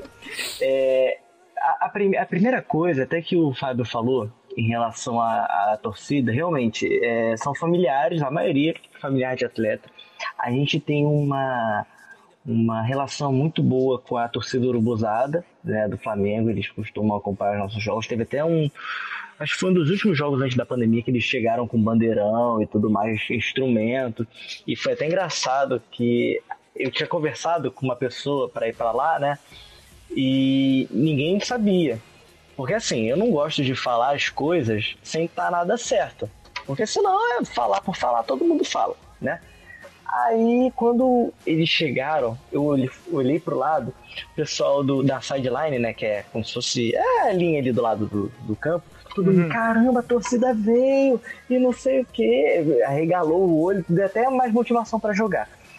E aí eu- tenho tentado com outras torcidas também chamar, né, para participar dos jogos. Eu tenho é, tentado fazer sorteios, né, para o pessoal entrar em campo com a gente, né, para dar uma sensação pro torcedor ali né, de participar e tudo mais. E, e acho que essa, essa parceria da torcida com o time é essencial. Se a torcida não, não ajudar, né, não ajudar a engajar, cara, as coisas vão, vão acabando. Eu até comentei na, na federação é, recentemente, eu falei, gente, é, eu sei que tá num momento difícil, a gente não tá tendo jogo, é cada vez mais difícil de, de ter foto, de ter conteúdo durante a pandemia, né? E a gente não vai ter jogo até o final desse ano, mas assim, a gente não pode deixar o futebol americano morrer. A gente não pode, a gente tem. Cara, se não tem ideia, conversa comigo que a gente bola uma ideia pro seu time, pra, pro seu time postar. Sabe? A gente não pode. E é a torcida que faz isso, que ajuda nesse, nesse papel. Né? É, e aí, passando já para um, um outro ponto, mas fazendo uma, uma correlação, é até, é, chega a ser até engraçado. Eu, assim, eu tenho a maior paciência para explicar as coisas. A minha irmã e minha namorada até ficam zoando, mas me dando um esporro às vezes, porque falam que eu sou muito paciente para as coisas. Mas é, já teve comentário, a gente perdeu determinado jogo. E aí vem torcedor falar assim: pô, mas vocês têm que ganhar, vocês recebem salário aí, ó. Flamengo dá Rio de dinheiro. E vocês... Eu falei, meu amigo, olha só, deixa eu explicar. Aí eu tenho que explicar as coisas. E já, já tive muito hater na, na internet. Já, já recebi mensagem eh, eh, falando assim: olha, eu não vou cansar até você sair do Flamengo. E caraca, que isso, o saco que, que nem determina. É, já recebi. Tu é- tu é o Márcio Araújo do futebol americano, cara? Não, mas assim, é, é porque o que acontece? Lá no time a gente tem essa questão de, de meritocracia e tudo mais. Então, na época, eu tava participando de alguma, algum evento desse e tinha outros atletas também. Só que assim, eu sou diretor de marketing. Tem um, algum evento de marketing, eu primeiro eu chamo quem tá em dia com o time, com, o time, com as pendências do time, sabe? Para depois chamar as outras pessoas. Eu, eu chamo ali quem tá querendo fazer diferença, sabe? Então, teve um evento que eu participei junto com outros atletas que o atleta preferido da pessoa não estava. Uhum, E aí? entendi. A pessoa me pegou e começou. Aí falou assim: eu, eu enchi o saco de tal atleta do basquete, ele saiu. Eu não vou parar até você sair. Eu falei, meu amigo, pode continuar, porque eu não vou sair, não. E aí, Cara, acha especial, mano. É, entendeu? E aí, é, com relação ao, ao dinheiro, né, que eu tava falando, que a gente recebe alguns comentários assim, a gente costuma falar pro Flamengo o seguinte, eu já até falei lá, a gente não quer nada do Flamengo, a gente não quer dinheiro do Flamengo, a gente não quer. A única coisa que a gente quer é que o Flamengo dê visibilidade pra gente e que nos ajude a conseguir um patrocínio. Só isso. Agora, dinheiro do clube? Não. A gente não quer nada disso, não. A gente quer andar com as nossas próprias pernas. A gente não tá aqui, a gente não existe para ser um, um estorvo de alguém, sabe? A gente quer uhum, andar com sim. as nossas próprias pernas. E aí, é de, desde que eu entrei pro time, né? Eu, eu, assim, eu acompanho o time desde 2013. Eu conheci o Flamengo Imperadores, que na época era Flamengo Futebol Americano, através de um e-mail do sócio torcedor, do programa de sócio torcedor do Flamengo. Falando assim: agora nós temos um time de futebol americano. O primeiro jogo no Rio de Janeiro vai ser assim, assim, assim. Aí eu fui com meu pai. Meu pai até que viu esse e-mail. E aí meu pai falou assim: tem aqui, vai ter, o Flamengo agora tem aquele esporte lá que você gosta, ó. E ele nem conhecia futebol americano. Eu também só gostava do esporte, não sabia muito bem. E aí a gente foi. Uhum. É, porque a gente costuma ir em tudo que o Flamengo joga, a gente vai. Aí, é, desde que eu entrei pro time, e logo depois meu pai entrou, que foi até, que é até engraçado falar isso, porque eu entrei e aí depois eu fui puxando um a um né? E um dos haters, né, achavam que achava, aliás, que eu estava no time por causa do meu pai, mas na verdade é o oposto. meu pai entrou no time por causa de mim. aí, aí é, desde que a gente começou a fazer parte, e meu pai, a gente costuma, né, a gente tem alguns amigos lá no Flamengo, e a gente começou a presentear jogadores do futebol com as camisas do time, a gente começou a, a contar a história mesmo, sabe? Antigamente, a gente ia lá, a gente chegava pro, pro jogador determinado, assim, olha, a gente é do futebol americano do Flamengo. Aí o cara falava, ué, Flamengo tem futebol americano? É? Nem sabia, cara. Pô, maneiro. Hoje, a gente chega lá, Everton Ribeiro um desses. Hoje não, hoje que eu digo antes da pandemia, né? A gente chegava lá, e aí, cara, tudo bem? Pô, como é que tá lá o Imperadores? O, o cara já sabe, entendeu? Isso é muito Eu tava até falando com, tava falando com o Limão que dá uma maratonada no teu Instagram dá até gatilho, né? Porque é cada foto com, com os malucos. Obrigado.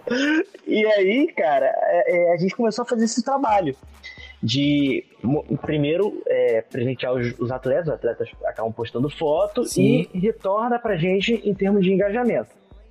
Depois disso, né, a gente foi fazendo, ao longo do tempo, a gente vem fazendo um trabalho que a gente vem fortalecendo cada vez mais a nossa relação com o Clube de Regatas do Flamengo, sabe? Quando eu entrei no, no time, eu entrei, né, como todo mundo, cabeça baixa e tal, conhecendo, sabendo, procurando saber onde eu tava pisando, né? E aí as pessoas só falavam assim, ah, mas o pessoal não ajuda, o pessoal não ajuda, ninguém ajuda, porque a gente não tem patrocínio e não sei o quê. Mas, cara, eu comecei, eu a perceber que o pessoal não, sabe, não corria atrás. Só reclamar por reclamar, todo mundo reclama. E aí, quando eu comecei a pegar essa parte, eu lembro disso até hoje. Eu tava numa reunião lá no time. Ó, oh, você quer ir na reunião? Eu falei, quero, eu ajudo e tal. Aí quando eu falei, eu falei, gente, eu peguei o Instagram aqui do time, o Instagram tem 15 mil seguidores. 15 mil seguidores para Flamengo é ridículo. A gente tem que aumentar isso urgentemente. Eu tô aqui disposto a ajudar, não sei o que, não sei o que. E aí foi quando o pessoal falou: não, ó, é seu. Você que vai tomar conta disso aqui agora. Você tem total autonomia. E aí foi. Assim foi seguindo. E a gente veio fazer um trabalho que a gente tem fortalecendo o, a gente tem fortalecido os nossos laços.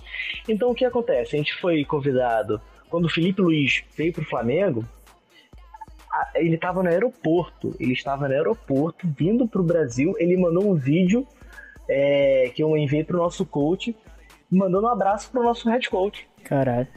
Aí, aí, a gente, quando ele chegou, a gente foi lá, conversei com o pessoal da assessoria, a gente foi lá no Ninho do Urubu, a gente presenteou com uma camisa, a gente foi chamado para gravar um vídeo na Flá TV com o Arão e com o Everton Ribeiro.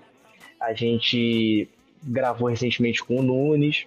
E, por sinal, quando, quando eu conversei com o Nunes sobre isso, a gente estava saindo da Gávea de uma gravação que a gente estava fazendo para um, um canal especializado de futebol americano no Brasil. Que o cara falou assim: Ó, oh, eu quero gravar com um atleta seu, que é prodígio e tudo mais. Onde é que a gente poderia gravar? Aí eu fui lá, conversei com o pessoal do, da Gávea, o pessoal do Flagávia, super solícito, liberou pra gente. A gente tava tirando algumas fotos também, que eu não posso falar aqui agora, mas que em breve vocês vão saber da novidade e tal. E aí, quando a gente tava saindo de lá, eu encontrei o Nunes, e aí papo vai, papo vem, e ele falou, ó, vem aí na minha escolinha. Aí depois já conversei com o pessoal da Flá TV, que o pessoal da Flá TV também é super solícito, e assim vai. E com o trabalho sendo feito, né, há alguns anos, a gente chamou a atenção da NFL também, NFL Brasil, da divisão do Brasil da NFL. E é, eu peguei e firmei né, uma parceria junto a eles. Eu não sei como é que tá hoje, né? Em 2021 ainda não, ainda não cheguei a fazer essa pesquisa. Embora eu esteja constantemente fazendo pesquisas com outras equipes do futebol americano nacional, né, para ver como tá andando. Mas até o ano passado nós éramos a única equipe do Brasil com parceria com a NFL. A única equipe de futebol americano a ser parceira. Então a gente pegou é, o Duzão e o Kenyon Drake. Duzão, para quem não conhece, é o único brasileiro que começou a jogar futebol americano no Brasil e que joga na NFL. Tá? O primeiro brasileiro foi o Cairo Santos, mas o Cairo Santos ele Sim. começou no college, né? Uhum. É, e aí quando o Kenyon Drake e o Duzão vieram para o Brasil, a gente foi lá no evento, a gente presenteou com uma camisa para cada um, a gente mostrou como é que é o futebol americano pro Kenyon Drake aqui no Brasil. Eles foram na Copa América com as nossas camisas no, no jogo. Então a gente tem uma relação muito boa. Com relação ao, ao, ao Russell Wilson, quando ele veio pro Brasil, a NFL nos comunicou. Eu, foi isso, isso é um. Isso foi até engraçado também. Porque a NFL nos comunicou. E aí, é, antes de ser divulgado, só eu do time que sabia. Isso, acho que só eu do futebol americano nacional que sabia que o cara ia vir. Aí os caras me falaram, falei, caraca, a gente tem que fazer alguma coisa. Ele, ó, vocês querem participar de um, de um bate-bola? Eu falei, claro e tal. A gente foi ajeitando, organizando. Aí eu peguei e chamei algumas pessoas do time e falei: olha só, vai acontecer isso, isso, isso. Vocês não podem falar em hipótese nenhuma para ninguém, ninguém, nem pra família de vocês. Aí a gente ia gravar no Maracanã, até. Puta só que, só que acabou que no dia não rolou. E aí a gente gravou na praia de Copacabana. Eu que estava. É, que acompanhei o processo desde o início e fui fazendo tudo. Eu ia viajar pro sul na quinta-feira. Não, minto, na sexta-feira. E a gravação ia ser sexta-feira de manhã. Meu voo era tipo meio-dia. Falei, caraca, eu não vou poder participar do negócio. Eu não vou poder conhecer o cara. Aí o. Aí o, o, o pessoal falou assim, ó, eu falei, ó, que horas vai ser a gravação? falei, pô, se for 9 horas da manhã, já tentando matutar, né? Se for 9 horas da manhã, eu vou lá, conversa e tudo mais, e depois eu saio correndo pro aeroporto, dou um jeito, mas aí acabou que não deu. Aí meu pai me representou lá, é, e aí a gente fez essa gravação com ele no, no, na praia de Botafogo, foi muito maneiro. O, assim, eu vi o vídeo depois, né? Mas o pessoal falou que foi muito maneiro. É, o cara foi super solícito. Recebeu uma camisa nossa também, uma camisa personalizada. E até o pessoal brinca que ele até queria jogar mais lá no, na praia, né? Só que assim, ele tinha. Ele, esse pessoal que vem pro Brasil tem cronômetro, né? Pra fazer cada coisa, tem que fazer meia hora, Sim. uma hora, ó. E aí o pessoal, não, você tem que ir embora, tem que ir embora. E, não, mas eu quero ficar mais um pouco, tava nesse nível. pra vocês verem. É. E eu lembro que quando ele veio, eu acho que eu tava viajando também, que ele deu uma sessão de autógrafos na barra, eu acho, que eu fiquei, caraca, mano, queria tanto, porra, pelo menos tentar, mas aí depois quando eu vi a multidão que formou lá também. Foi, foi, foi no também. Barra Shopping, eu, eu vi, acompanhei pelo Twitter, assim, tava coisa de louco, assim, tava muito cheio. Foi, e assim, cara, é para todo mundo, acho que foi, assim, um dos maiores eventos, porque, pô, querendo ou não, é o Russell Wilson, né, mano? Uhum. Que não, chega ali... da Ciara também, tem é. e, e, eu, assim, e eu, assim, eu não... Eu, eu, gosto do esporte, eu não tenho um time da NFL, eu go... tem vários times que eu gosto, eu gosto do, do Los Angeles Rams, do Kansas City Chiefs, mas o prim... e gosto também do Seattle Seahawks, que foi o primeiro time da NFL que eu realmente gostei, que eu olhei e falei, caraca, esse time por causa do Russell Wilson. Hum? E aí, É eu falei, caraca, cara, eu- e, foi até engraçado, o pessoal me mandando foto do que, que tava acontecendo. E eu tava no, Ah. no ônibus Você indo- não me manda nada não, fica quietinho aí, deixa, deixa eu Não, mas eu ver. fiquei, eu fiquei muito feliz do mesmo jeito. Eu tava, sendo, É, eu tava claro. no ônibus indo pra. Porque eu fui pra Gramado. Tava em Gramado e eu tava pegando um, um ônibus pra um passeio que eu ia pra outra cidade, um negócio assim. E aí eu vendo lá foi muito maneiro. E teve também o pessoal do New York Giants, né? Só que o New York Sim. Giants não veio pela NFL Brasil, veio por uma outra produtora lá. Que aí que tá, né? A importância de você ter bons laços. Laços sólidos e trabalhar com honestidade, né? Transparência. Quem nos convidou foi o Flamengo. Foi o próprio Flamengo. Ó, vai ter o pessoal do, do New York Giants aqui no Maracanã. Vocês não querem vir, não? Pra Presentear os caras com camisa, mostrar que o Flamengo tem futebol americano. Então daí, daí a importância. E assim, Bom, que eles tão, mostra que eles estão ligados também, né? Sim, sim. E é até o que eu ia falar. Além desse, desse negócio de ter parceria com times de futebol, é importante que os times de futebol abracem a causa. Porque não adianta ter parceria só por ter parceria. Tem que abraçar a causa. Não, não- eu não tô querendo dizer que tem que dar dinheiro pros times. Não, cada um anda com as suas pernas. Mas assim, sabe, tem que dar um, um suporte, tem que dar um apoio. Eu, quando é óbvio que a gente sabe da- das, das limitações de cada um que trabalha em cada área, né? Mas quando precisa, eu entro em contato com o pessoal lá. Ó, vocês podem postar isso aqui pra mim, por favor? Sempre que podem, eles postam. Site do Flamengo, a mesma coisa.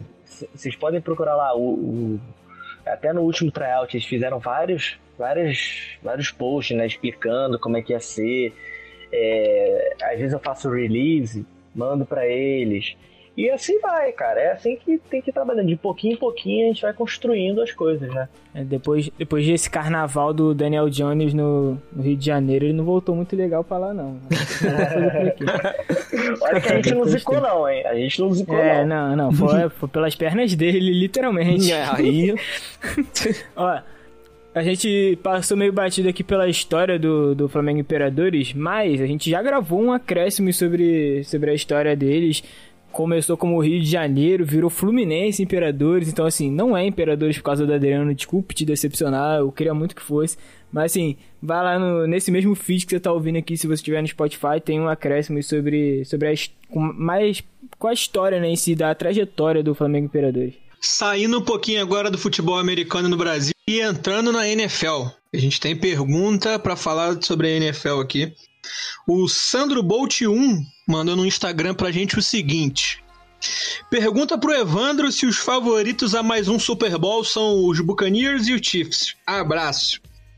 E uma outra pergunta agora minha é se o Russell Wilson seria reserva do Mamão no Flamengo. Muito bom, muito bom. A gente, a gente, a gente sempre tenta levar o nosso Instagram com bom humor, né? Tem, é, tem gente que gosta, tem gente que não gosta. Nós já fizemos algumas brincadeiras lá que teve gente que não gostou, até mesmo por causa da, da situação que nós fizemos, né, no, no, no país. Então a gente até hoje em dia a gente prefere não, não brincar mais com determinadas coisas, porque, né, tem os haters. Então, por exemplo, quando o Ken Newton tava. Acho que ele tinha saído de algum time. Ele tinha. Antes de ir pros Patriots. A gente falou assim, ó, tá anunciado. Ken Newton vai, veio pro Flamengo Imperador e vai ser reserva do mamão. Aí teve hater, teve hater que falou assim, isso é coisa de time pequeno, vocês não devem brincar com isso. Falei, gente, a gente tem que brincar com as coisas. Cam Newton, que é carinhosamente apelidado pelo Limão de menino Clube Atlético Mineiro. Pela... É, e tipo assim, a, gente, a gente brincou com o negócio, né? Óbvio que você não deve brincar com coisas sérias e né, piadas É, de mau não, gosto. eu lembro, eu lembro de uma parada que foi até controvérsia, que foi quando o Antônio Brown tava afastado, né? Que, tipo, ele não tava afastado por um. algum- Não lembro nem se vocês fizeram, só Não, falando não fez, da repercussão. Que hum, muita gente postou, ah, Antônio Brown tá no nosso time, não sei o que. Lembro até que o Nova Iguaçu, que era, era Nova Iguaçu Titans, agora virou Mesquita, postou, ah, o Antônio Brown no Nova Iguaçu, e depois veio meio que uma campanha de, mano, foi mal, a gente não deveria ter feito isso porque a gente não quer associar a imagem do nosso time É um Exato. cara que tá aí sobre todas essas polêmicas, que tá muito errado, foi mal, não sei o quê. Tem uns que sustentaram, né? Mas a minha favorita seria o Aaron Rodgers no, no Mengão, né? Quando a ele tava aí. Na... Também. A gente fez é, Aaron, eu vi. Aaron Rodgers. E com a camisa 12, que é a nossa atual camisa de torcedor. E, e daí, é, o Heitor, a importância de assim, você tá representando a marca Flamengo, não é qualquer marca. Então a gente tem todo um cuidado com a imagem do time, com a imagem, consequentemente, com a imagem do Flamengo. Nessa época do Antônio Brown, a gente viu que tinha várias equipes postando, só que a gente falou, gente, ó, isso aí pode pegar mal pra gente por causa das acusações dele lá, né? São muito pesadas, e, né, cara? É, a gente, ó, não vamos fazer brincadeira com isso não. Aí a gente pegou e ficou inerte, fingindo de, de surdo e mudo, que nada estava acontecendo. E, e aí a gente. Falta só o do Russell Wilson, né? Acho que o Russell Wilson seria um reserva bom pro Mamão, né? Seria banco pro Mamão, certeza. Mas daria, daria pra fazer um, um, um bom bom, daria pra ser um bom reserva, assim. Então, mas aí, eu quero, assim, nossa rodada final tradicional do futebol, do soccer, né? A gente costuma fazer um. Não estamos ainda indo ainda pra nossa rodada final, tem coisa pra falar ainda. Só que na nossa rodada final tem um palpite. Então eu quero agora adiantar já o palpite, que é o, o campeão do Super Bowl. Pra você vai ser quem? Eu acho que ainda tá. Os favoritos ainda são esses que ele citou. Eu claro que eu vou botar meu Green Bay Packers mesmo tomando 40 pontos. eu vou, vou, continuar acreditando nele. Mas fala aí, o que, que vocês dois acham? Eu também acho, cara. Eu também acho. Tem muita gente que não gosta do, do Tom Brady e tudo mais, né? Do Giselo. Mas, olha, não tem jeito. O cara, o cara é diferente. O cara é diferente. Olha só, uma coisa que. Eu... Uma coisa. Ah, desculpa, Evandro, pode continuar. Não, é, é, era isso mesmo, o cara é diferente e eu acho que se bobear vai ser repetido o Super Bowl sim. Eu tô com vocês. Eu acho que uma coisa que todo fã de futebol americano tem que aprender é parar de duvidar do Tom Brady. Para, cara. é. Para. Você só vai se decepcionar, só vai se frustrar. Não tem como, o cara é absurdo. São sete anéis, gente. Assim, ele pegou um Buccaneers que tinha uma defesa forte, tinha um time todo estruturadinho, assim, mas que não tinha o QB para chegar aí botar aquele projeto pra frente. E muito se falava, não, o Tom Brady é produto do Belichick, ele não é isso tudo, ele é produto do treinador dele. O cara foi lá, saiu do Patriots, ganhou o Super Bowl. Não tem como. Assim, e além desses dois, um que eu coloco ali correndo por fora que pode dar um trabalho é o Los Angeles Rams, porque o Matthew Stafford é um quarterback sensacional. Ele tem tudo para para jogar muito junto nesse esquema ofensivo do, do McVay. Eu vejo esses três assim um pouco mais disparados, mas não seria uma surpresa se, se repetisse a final, sabe? Eu infelizmente não vi o jogo de ontem do, dos Rams. Eu dessa rodada, o único que eu vi que foi o finalzinho foi o do, do Green Bay.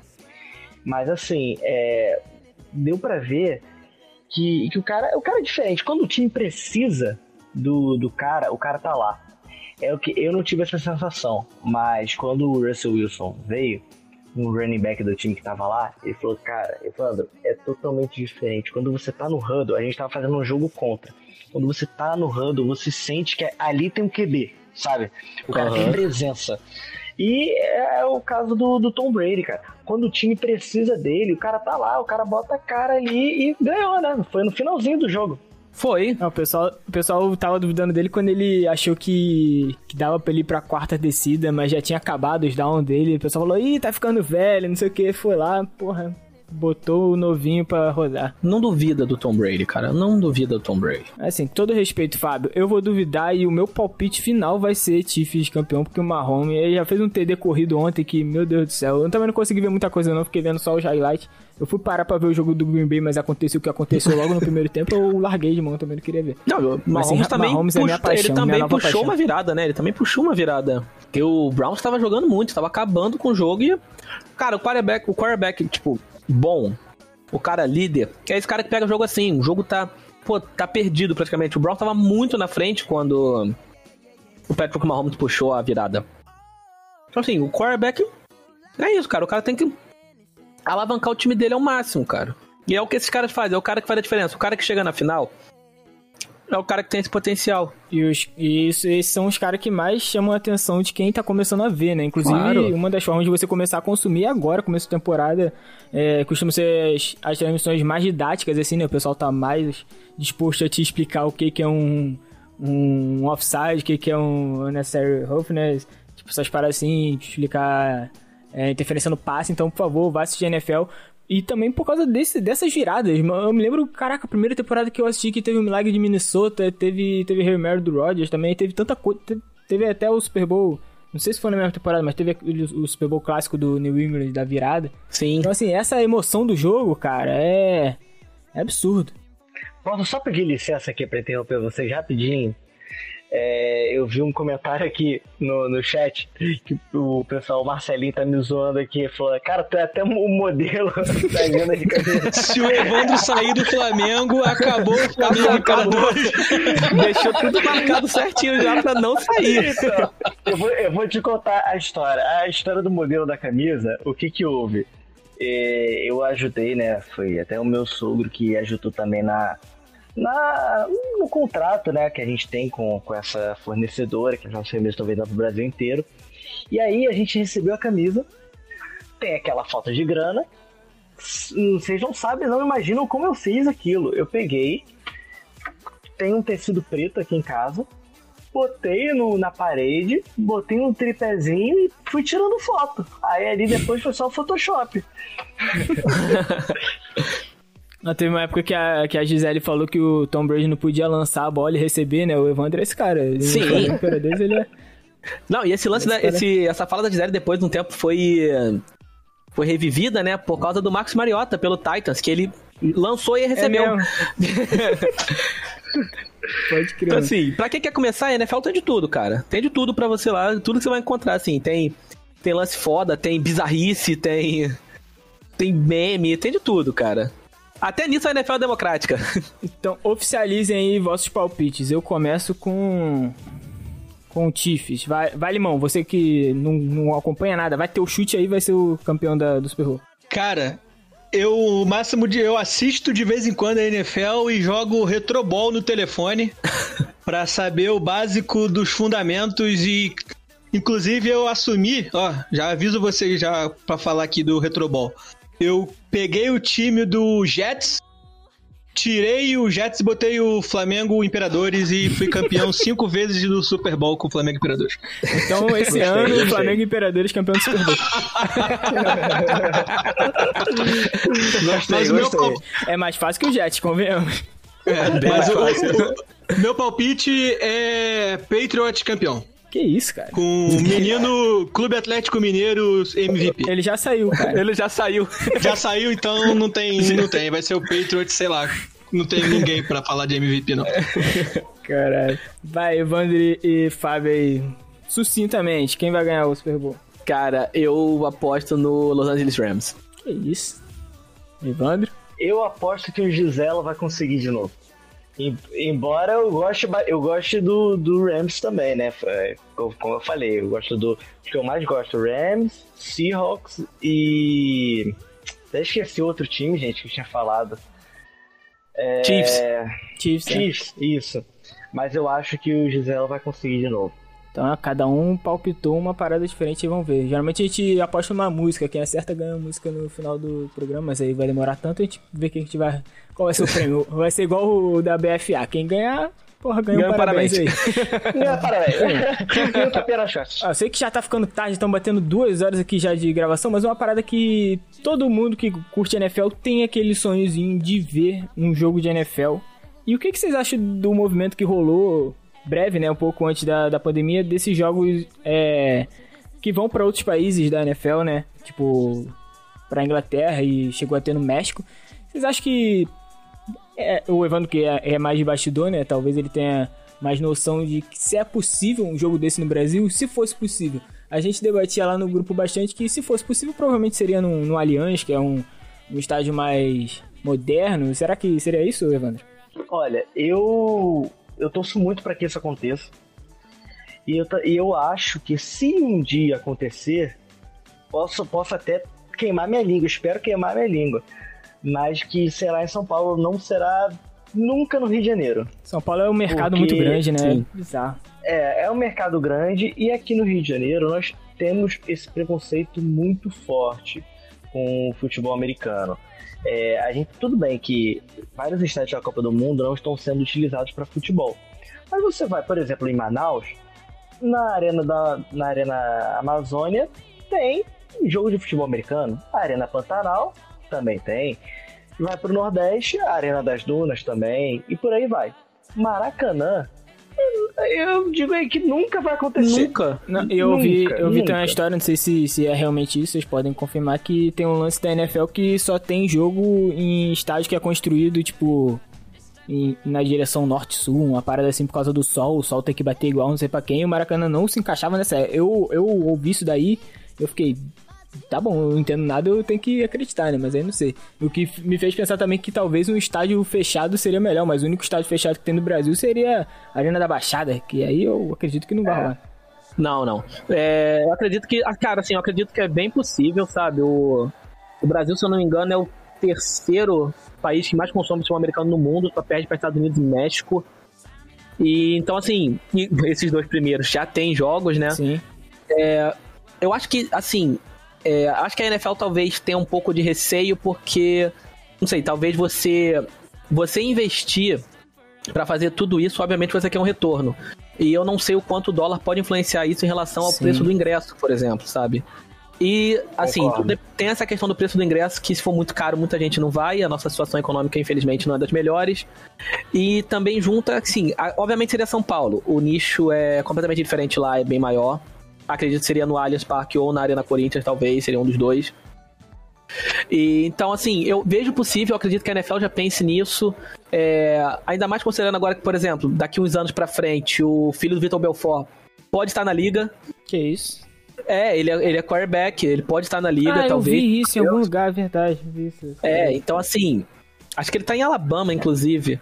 É, Ele tá encaminhado pra Alabama, mas ele tá É. no high school ainda. Isso, Alabama isso. É bagulho louco.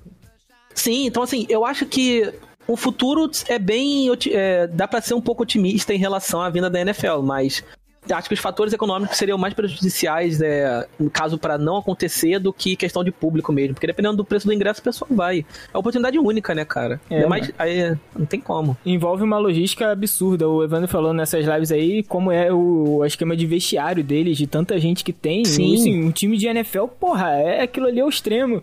E tem o lance também de você tirar um time dos Estados Unidos e trazer pra cá. Então, assim, não vai ser um, um Chiefs e Patriots. Não vai ser. Vai ser uns dois times que aceitarem Não. vir pra cá, né? Parece É, que tem esse... aceita, aceita assistir um Jets e mais alguém aí, tá ótimo, tá? É, e é isso. Exatamente. Eu penso isso. Qualquer time que vier. Assistir dois times 0-11. Pô, tá Agora, ótimo. tem essa questão que o Fábio falou mesmo, do, do dólar, porque também tem isso, né? Imagina, a NFL está vindo para o Brasil. O ingresso mais barato, 700 reais. Vai ser isso mesmo. Não né? tem como. É, ninguém vai. Sabe? Ninguém vai. E, e isso foi até um- uma questão que antes da pandemia eu tava. Eu juntei um, um dinheiro, né? Eu nunca vi, nunca fui para os Estados Unidos e nunca. Então nunca vi um jogo da NFL, né? E aí é, eu ia com a minha namorada pra lá. Pra ficar na casa do, do, do irmão dela. E aí eu falei, ó, eu, eu tenho que assistir um jogo da NFL. É o meu sonho, eu tenho que, eu tenho que assistir. Quando eu fui ver os preços, Não dá, falei, né? caraca, é, é absurdo. Aí eu falei, não, mas eu tenho, que, eu tenho que dar um jeito, eu tenho que assistir, beleza. Só que aí veio a pandemia. Agora já tá um pouco melhor, mas o dólar tá 5 reais. É inviável. É inviável. inviável. Não tem como. Mano, imagina também quem, tem, quem quer ver um jogo do Green Bay, por exemplo. Porra, meu sonho. Ah, caralho, o- pra quem Sim. mora lá, já é impossível ver um jogo do Green Bay, que os caras entram na fila 20 anos antes. Imagina pra gente que vai pra lá. Eu eu É, sempre o quis bom é que pra... tem muito site de revenda, né, É, cara? Tem, tem- muito é site de revenda. Então, Tipo, isso é- ajuda. Se eu não me engano, em 2017 ou 2018, o AD, um, dos, um dos administradores do. Acho que foi do Cheesehead Brasil. Conseguiu ir, tipo, ele postou no site dele bonitinho, ele gastou cerca de 7 mil reais. Toda brincadeira na época. Seja, tipo, com avião, com hospedagem, porque ele teve que ficar em Chicago, porque ficar em Green Bay é impossível. A cidade Uhum. é muito pequena. Teve que ficar em Chicago, teve aluguel de carro, compra de ingresso, tudo isso, essa brincadeira toda, Ah. 7 mil. E o ingresso? Quanto foi o ingresso? Se você tiver, sei lá, for dormir na rua da, do, do estádio, você paga só o ingresso. É. assim, Ainda assim já é uma. Já é, cara. Assim, Já dois é um sonhos esportivos meus, que é ver o United no Old Trafford e ver o Green Bay preferência no, um Cristiano, no né? Lambeau Field, de preferência Cristiano. Não, podia ser até com o Linga, não tô pegando. Mas assim, pode ser com... Pode ser, sei lá, mano. Pode ser o time sub-20 do United. É impossível conseguir ingresso pra aquele estádio, sabe? É um bagulho meio muito louco, muito Sim. difícil. Eu acho foda isso. Assim, ainda sobre a NFL, vocês falaram do, do filho do Belfort, parada que pode. Não sei se é um movimento real, né? Mas um bagulho que poderia chamar muita atenção é o, o papo de que o Ederson viraria kicker ao se aposentar. Acho que poderia ser uma, uma, uma um, um fomentação também, né? Apesar que o Ederson vai demorar muito para se aposentar. Eu não sei se seria tão, tão breve essa, essa ideia. Quem seria um bom kicker é, o Vitinho. Nossa, esse, daí. esse é muito bom. O Arão também, o Arão, cara, o Arão é torcedor do Broncos, né, cara? Como é que pode uma coisa dessa? É, Ah, é. Efeito Peyton Manning. É, verdade, verdade. Foi engraçado quando a gente gravou com o Arão, que ele falou, ei, vocês jogam assim e tal, não sei o quê. Aí, mas como é que é o dia a dia de vocês? Eu falei, ó, no dia a dia a gente trabalha, é, cada um com seu trabalho, a gente tem, veter- tem veterinário no time, enfermeiro, e tá. E aí Aquele a complexo gente- do ninho, a gente mora ali dentro, tá? E aí depois, eu sou advogado, tem enfermeiro, tem veterinário. E aí depois a gente pega e vai treinar 10 horas da noite no, no aterro e final de semana no, no fundão. Aí ele, Eu dei uma "Caramba, viajada que eu ia falar, por que, que tem veterinário no time, cara? Por que, vocês têm que ter um veterinário não tem, tem vários, tem vários, Incrível. várias É, profissões no time. Aí ele, caraca, eu falei, é, cara, a nossa vida é isso aí, mas a gente é feliz.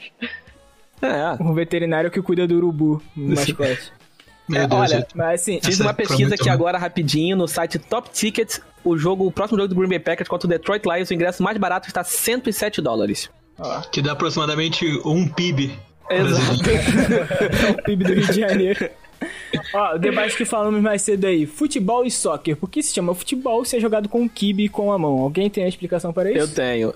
É, porque Essa história é muito porque- boa, por favor, de, É porque detalhadamente. puxou do rugby. Não tem jeito, é por causa do rugby. O nome vem, assim como o soccer foi originado do, do rugby, o nome veio por isso. Porque que até então o, o passe pra frente foi adaptado na NFL muito tempo depois. Então, inicialmente, a, pontuação, a maior pontuação era o field goal. Então, assim, a questão do foot era por causa do- da ligação com o rugby e a questão da pontuação.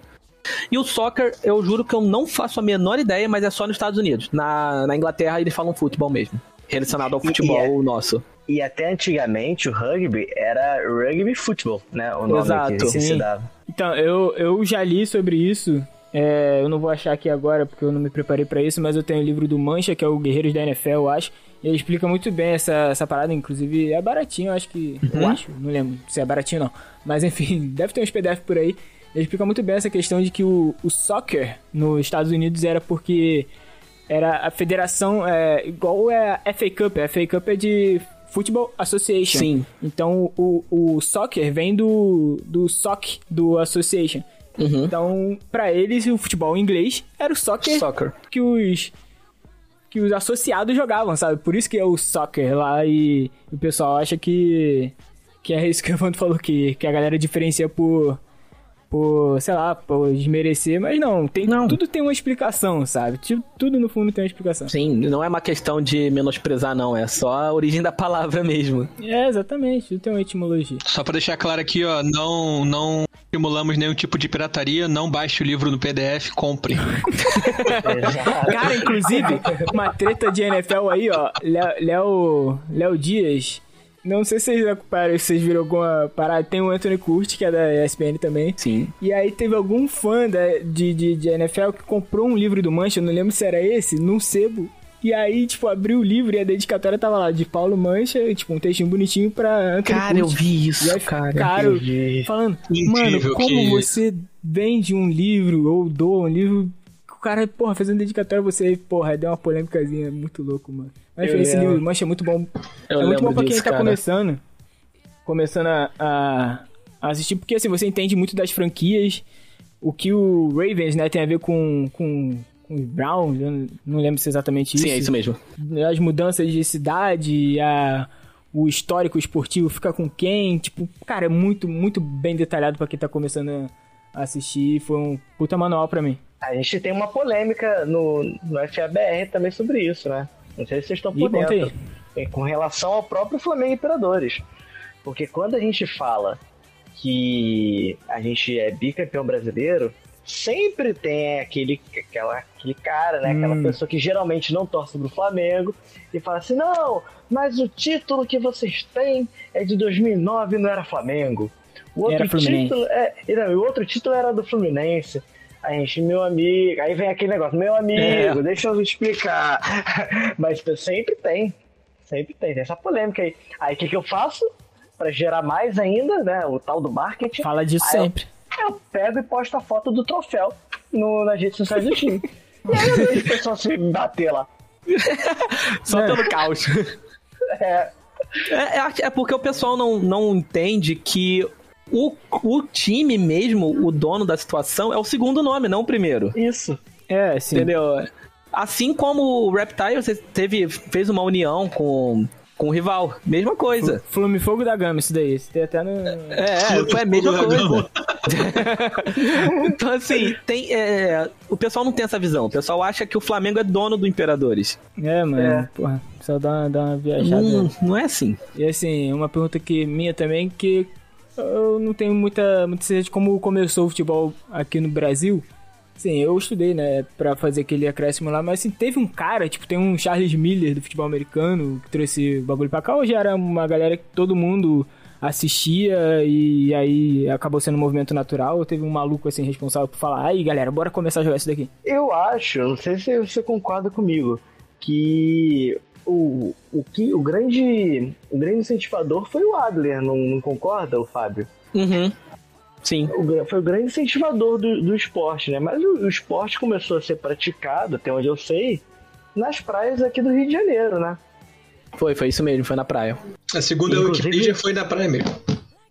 É, e, e- e até o, lá no time tem os dinossauros, né? O, o próprio Cebola, o Ival, meu, meu coach defensivo. O Ival joga futebol americano desde os anos 90. Né? O Cebola também, há muito tempo que é o Felipe Castro, né? O presidente, joga também há séculos. Eles começaram na areia. Sim, e muita gente ficou na areia um bom tempo ainda. Tem, um, tem uma diferença, tipo, tem a divisão, né? Digamos assim, do, tem um campeonato lá da galera da areia. Eu cheguei a, a, a ver uma parada dessa. Que. que Digamos assim, tem, tem campeonato dele separado, é duas federações diferentes ou é tudo a FEFARG? Tudo pela Fefarge. E aí tem o Carioca Ball. É, perguntar dele agora, se ele não existia.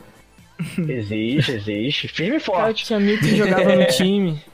Esqueci E É o aí a gente tá Sepetiba, com- eu tinha amigo que jogava no Sepetiba, por isso que eu. Sim, sim, Sepetiba eu conheço o Rui lá, que é o presidente, super gente boa também. É, e aí tá parado por causa da pandemia. Mas assim, o projeto que a gente tinha era inclusive botar feminino, campeonato feminino, voltar, né? Com o Carioca Ball feminino que teve por alguns anos, mas depois parou. E aí a gente tava com essa ideia. Vamos ver se a próxima administração, né, se vai tocar pra frente. Mas Sim, eu até tive um papo na. Na época, eu até tive um papo, quando eu fiz meu TCC, com a Tati Sabino. Que acho Sim, que ela era. sim. Então, eu também tive um papo com ela, conversou sobre o. Sobre o, o masculino em si, também alguns pontos do feminino. E até me puxa, até, Evandro, uma pergunta que eu queria te fazer. É, qual é a perspectiva que vocês têm pro pós-pandemia? Pra quando poder voltar a jogar? Qual, assim, os planos, perspectivas que vocês já têm já?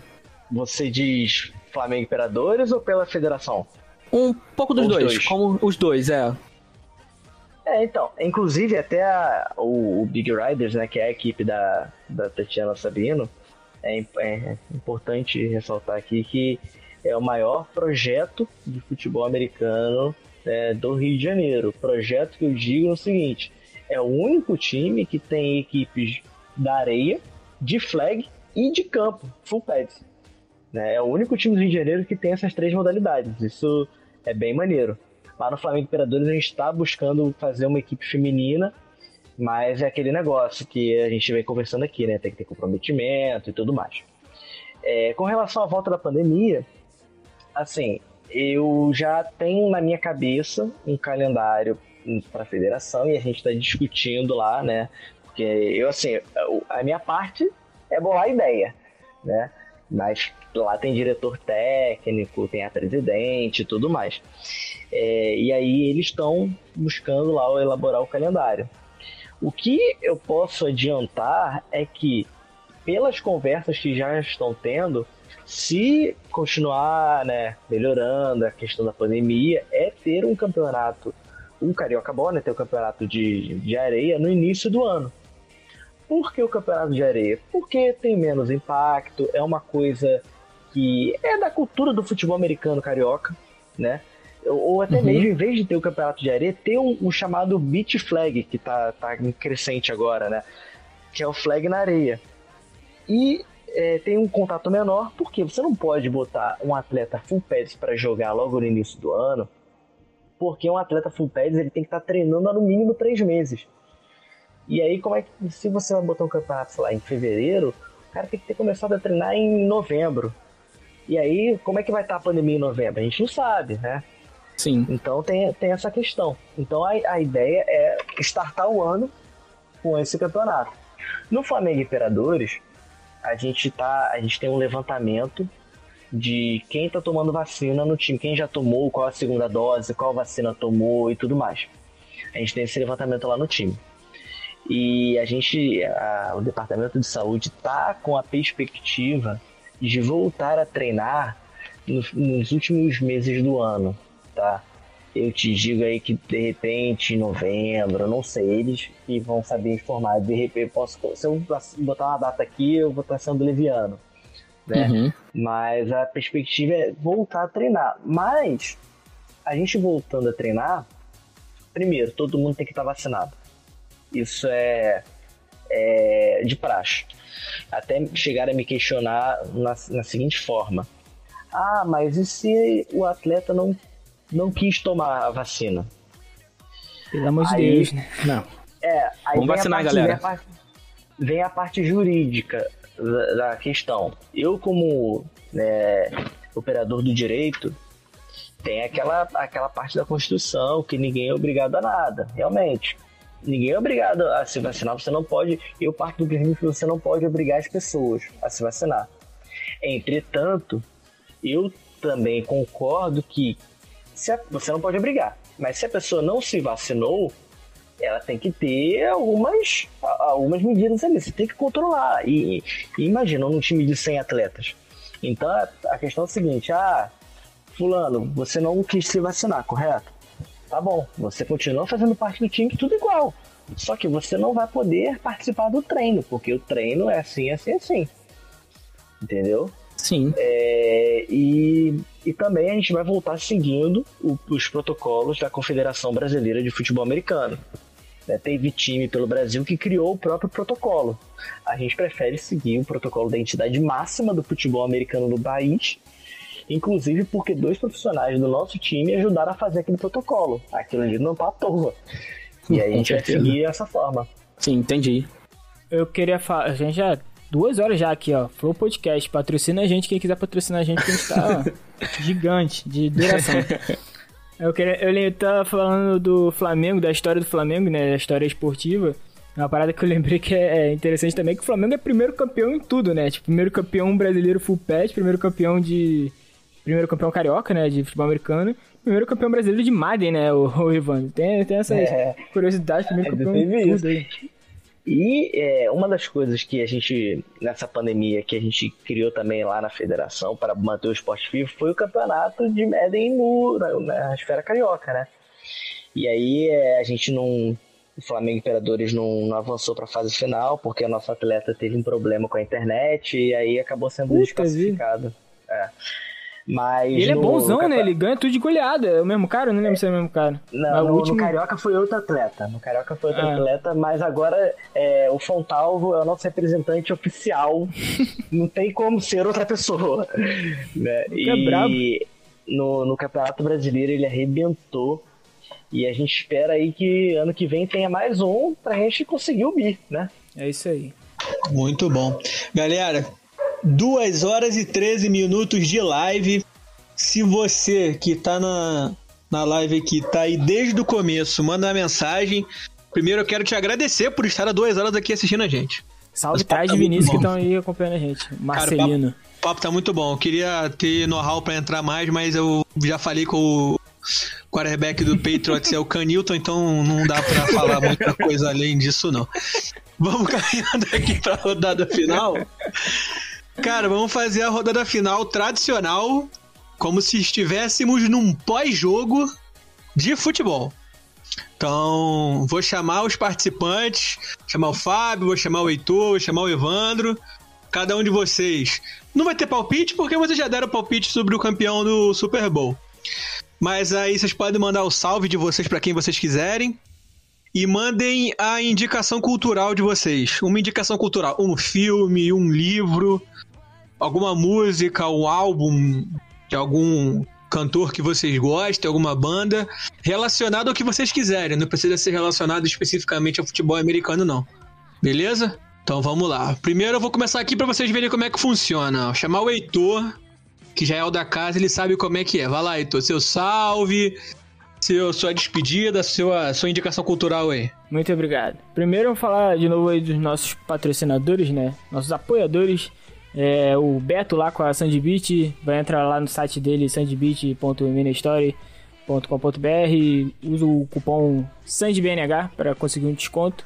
E também vai lá no site do, do 43 Burnt e compre camisa do Gabigol, muito da hora as camisas do Gabigol que tem lá. É, arroba ataque periférico para mais, maiores informações, clica lá no link da descrição deles que tem todos os caminhos.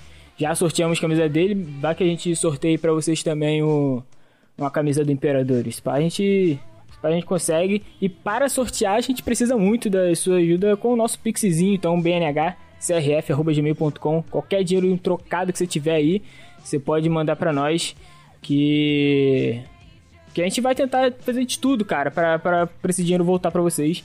E outra forma de nos apoiar financeiramente é o sub da Twitch, que não é caô, a gente vai te chamar para um churrasco, eu prometo isso quando a gente sacar o dinheiro da Twitch. E quem participa aqui tá convidado também, então Evandro e Fábio, botem nas suas agendas, não vai botar na agenda porque não tem não tem data ainda por motivo de pandemia, mas enfim, vocês estão convidadíssimos. E eu Opa. queria muito agradecer a vocês dois de verdade. Ah, vai, vai ter, pode cobrar. É, muito pro Evandro, porra, duas horas tá aqui falando de futebol americano. Eu sei que você é apaixonado, tem que ser muito apaixonado por futebol americano mesmo.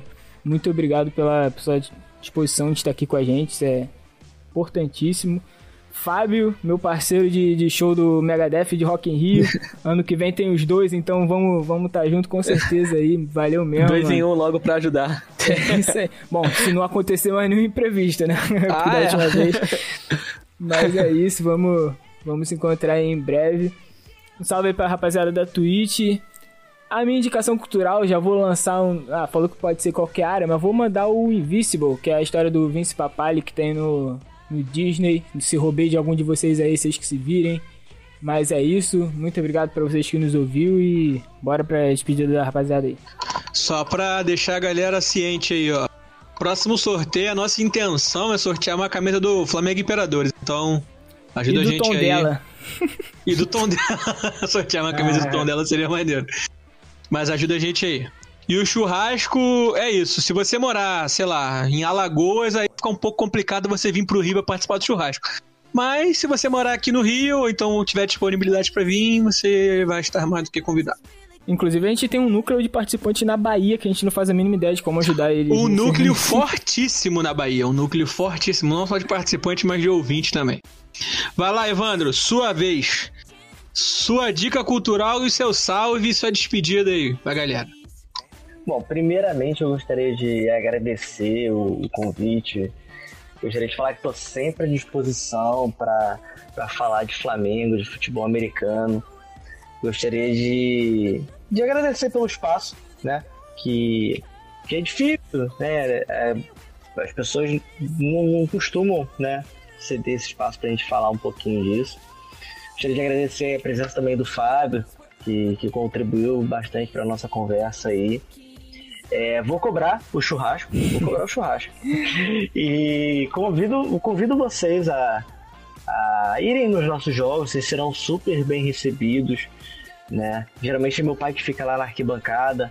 Vou mandar meu highlight e... também para conseguir aquela, aquela cobertura lá, hein? Mano, pode mandar. E, vocês serão super bem recebidos. Quem quiser, quem estiver escutando a gente aí, quiser participar do nosso tryout, a gente deve fazer tryout aí em janeiro ou fevereiro do ano que vem. Boa. Tá? É, convida todos. Não precisa ter experiência com futebol americano. A gente ensina tudo. Nem chuteira precisa, porque primeira primeira fase é só, provavelmente vai ser na quadra de novo, né? Aí a gente começa a, a a fazer adaptação ao campo. A gente ensina tudo, não tem nenhum problema. Tá? Gostaria de pedir pessoal seguir Flamengo FA nas redes sociais. FA, futebol americano. Flamengo FA. É, quem, quem puder aí ajudar a gente comprando as camisas do time e tudo mais, que comprando você ajuda o time, né? Lembrando que uma porcentagemzinha vai lá para o Flamengo Imperadores e ajuda Isso. a gente. Então é sempre, é sempre importante. É, e a minha indicação cultural, eu ia falar do, do Sonho Impossível. Mas esse filme é, é classicão para futebol americano, né? Quem é bom pra caramba, é muito bom, muito bom. E até é. fora desse nicho, né? Minha mãe ama esse filme, cara. É, é esse filme é sensacional. Mas para quem quiser conhecer um pouquinho como é por dentro né, do, do futebol americano, é óbvio que nem se compara a estrutura com a estrutura aqui no Brasil, né? Mas eu indico a série da Netflix, Last Chance You. Muito bom. É uma série que fala de, do futebol americano universitário. Ali vocês vão ver como é que é o espírito do futebol americano, aquela, aquele espírito vencedor né? A cobrança, o cara lá do seu treino. O cara, o cara no seu time é três mãos. Só que ali no, no treino é um empurrando o outro, batendo no outro, e é isso aí. Entendeu? Depois a gente vai tomar uma cerveja, quem toma cerveja, eu não bebo, mas quem toma vai tomar cerveja. É isso aí. Enfim.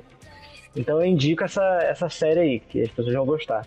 E obrigado, obrigado pelo convite, estou sempre à disposição. Evandro, eu costumo falar para todo mundo que passa aqui que a gente sempre grava pós-jogo, tipo, acabou o jogo do Flamengo, você pode colar aqui se tu quiser, xingar algum jogador, falar sobre futebol, sobre soccer, né? Agora a gente estabeleceu aqui é. Que, que é soccer. Então, assim, tá convidado, cara, só dar um salve aqui que a gente, a gente quer ter, ter você aqui falando sobre, sobre soccer. Então, então a gente vai vamos combinar melhor isso daí depois pra desaparecer de novo.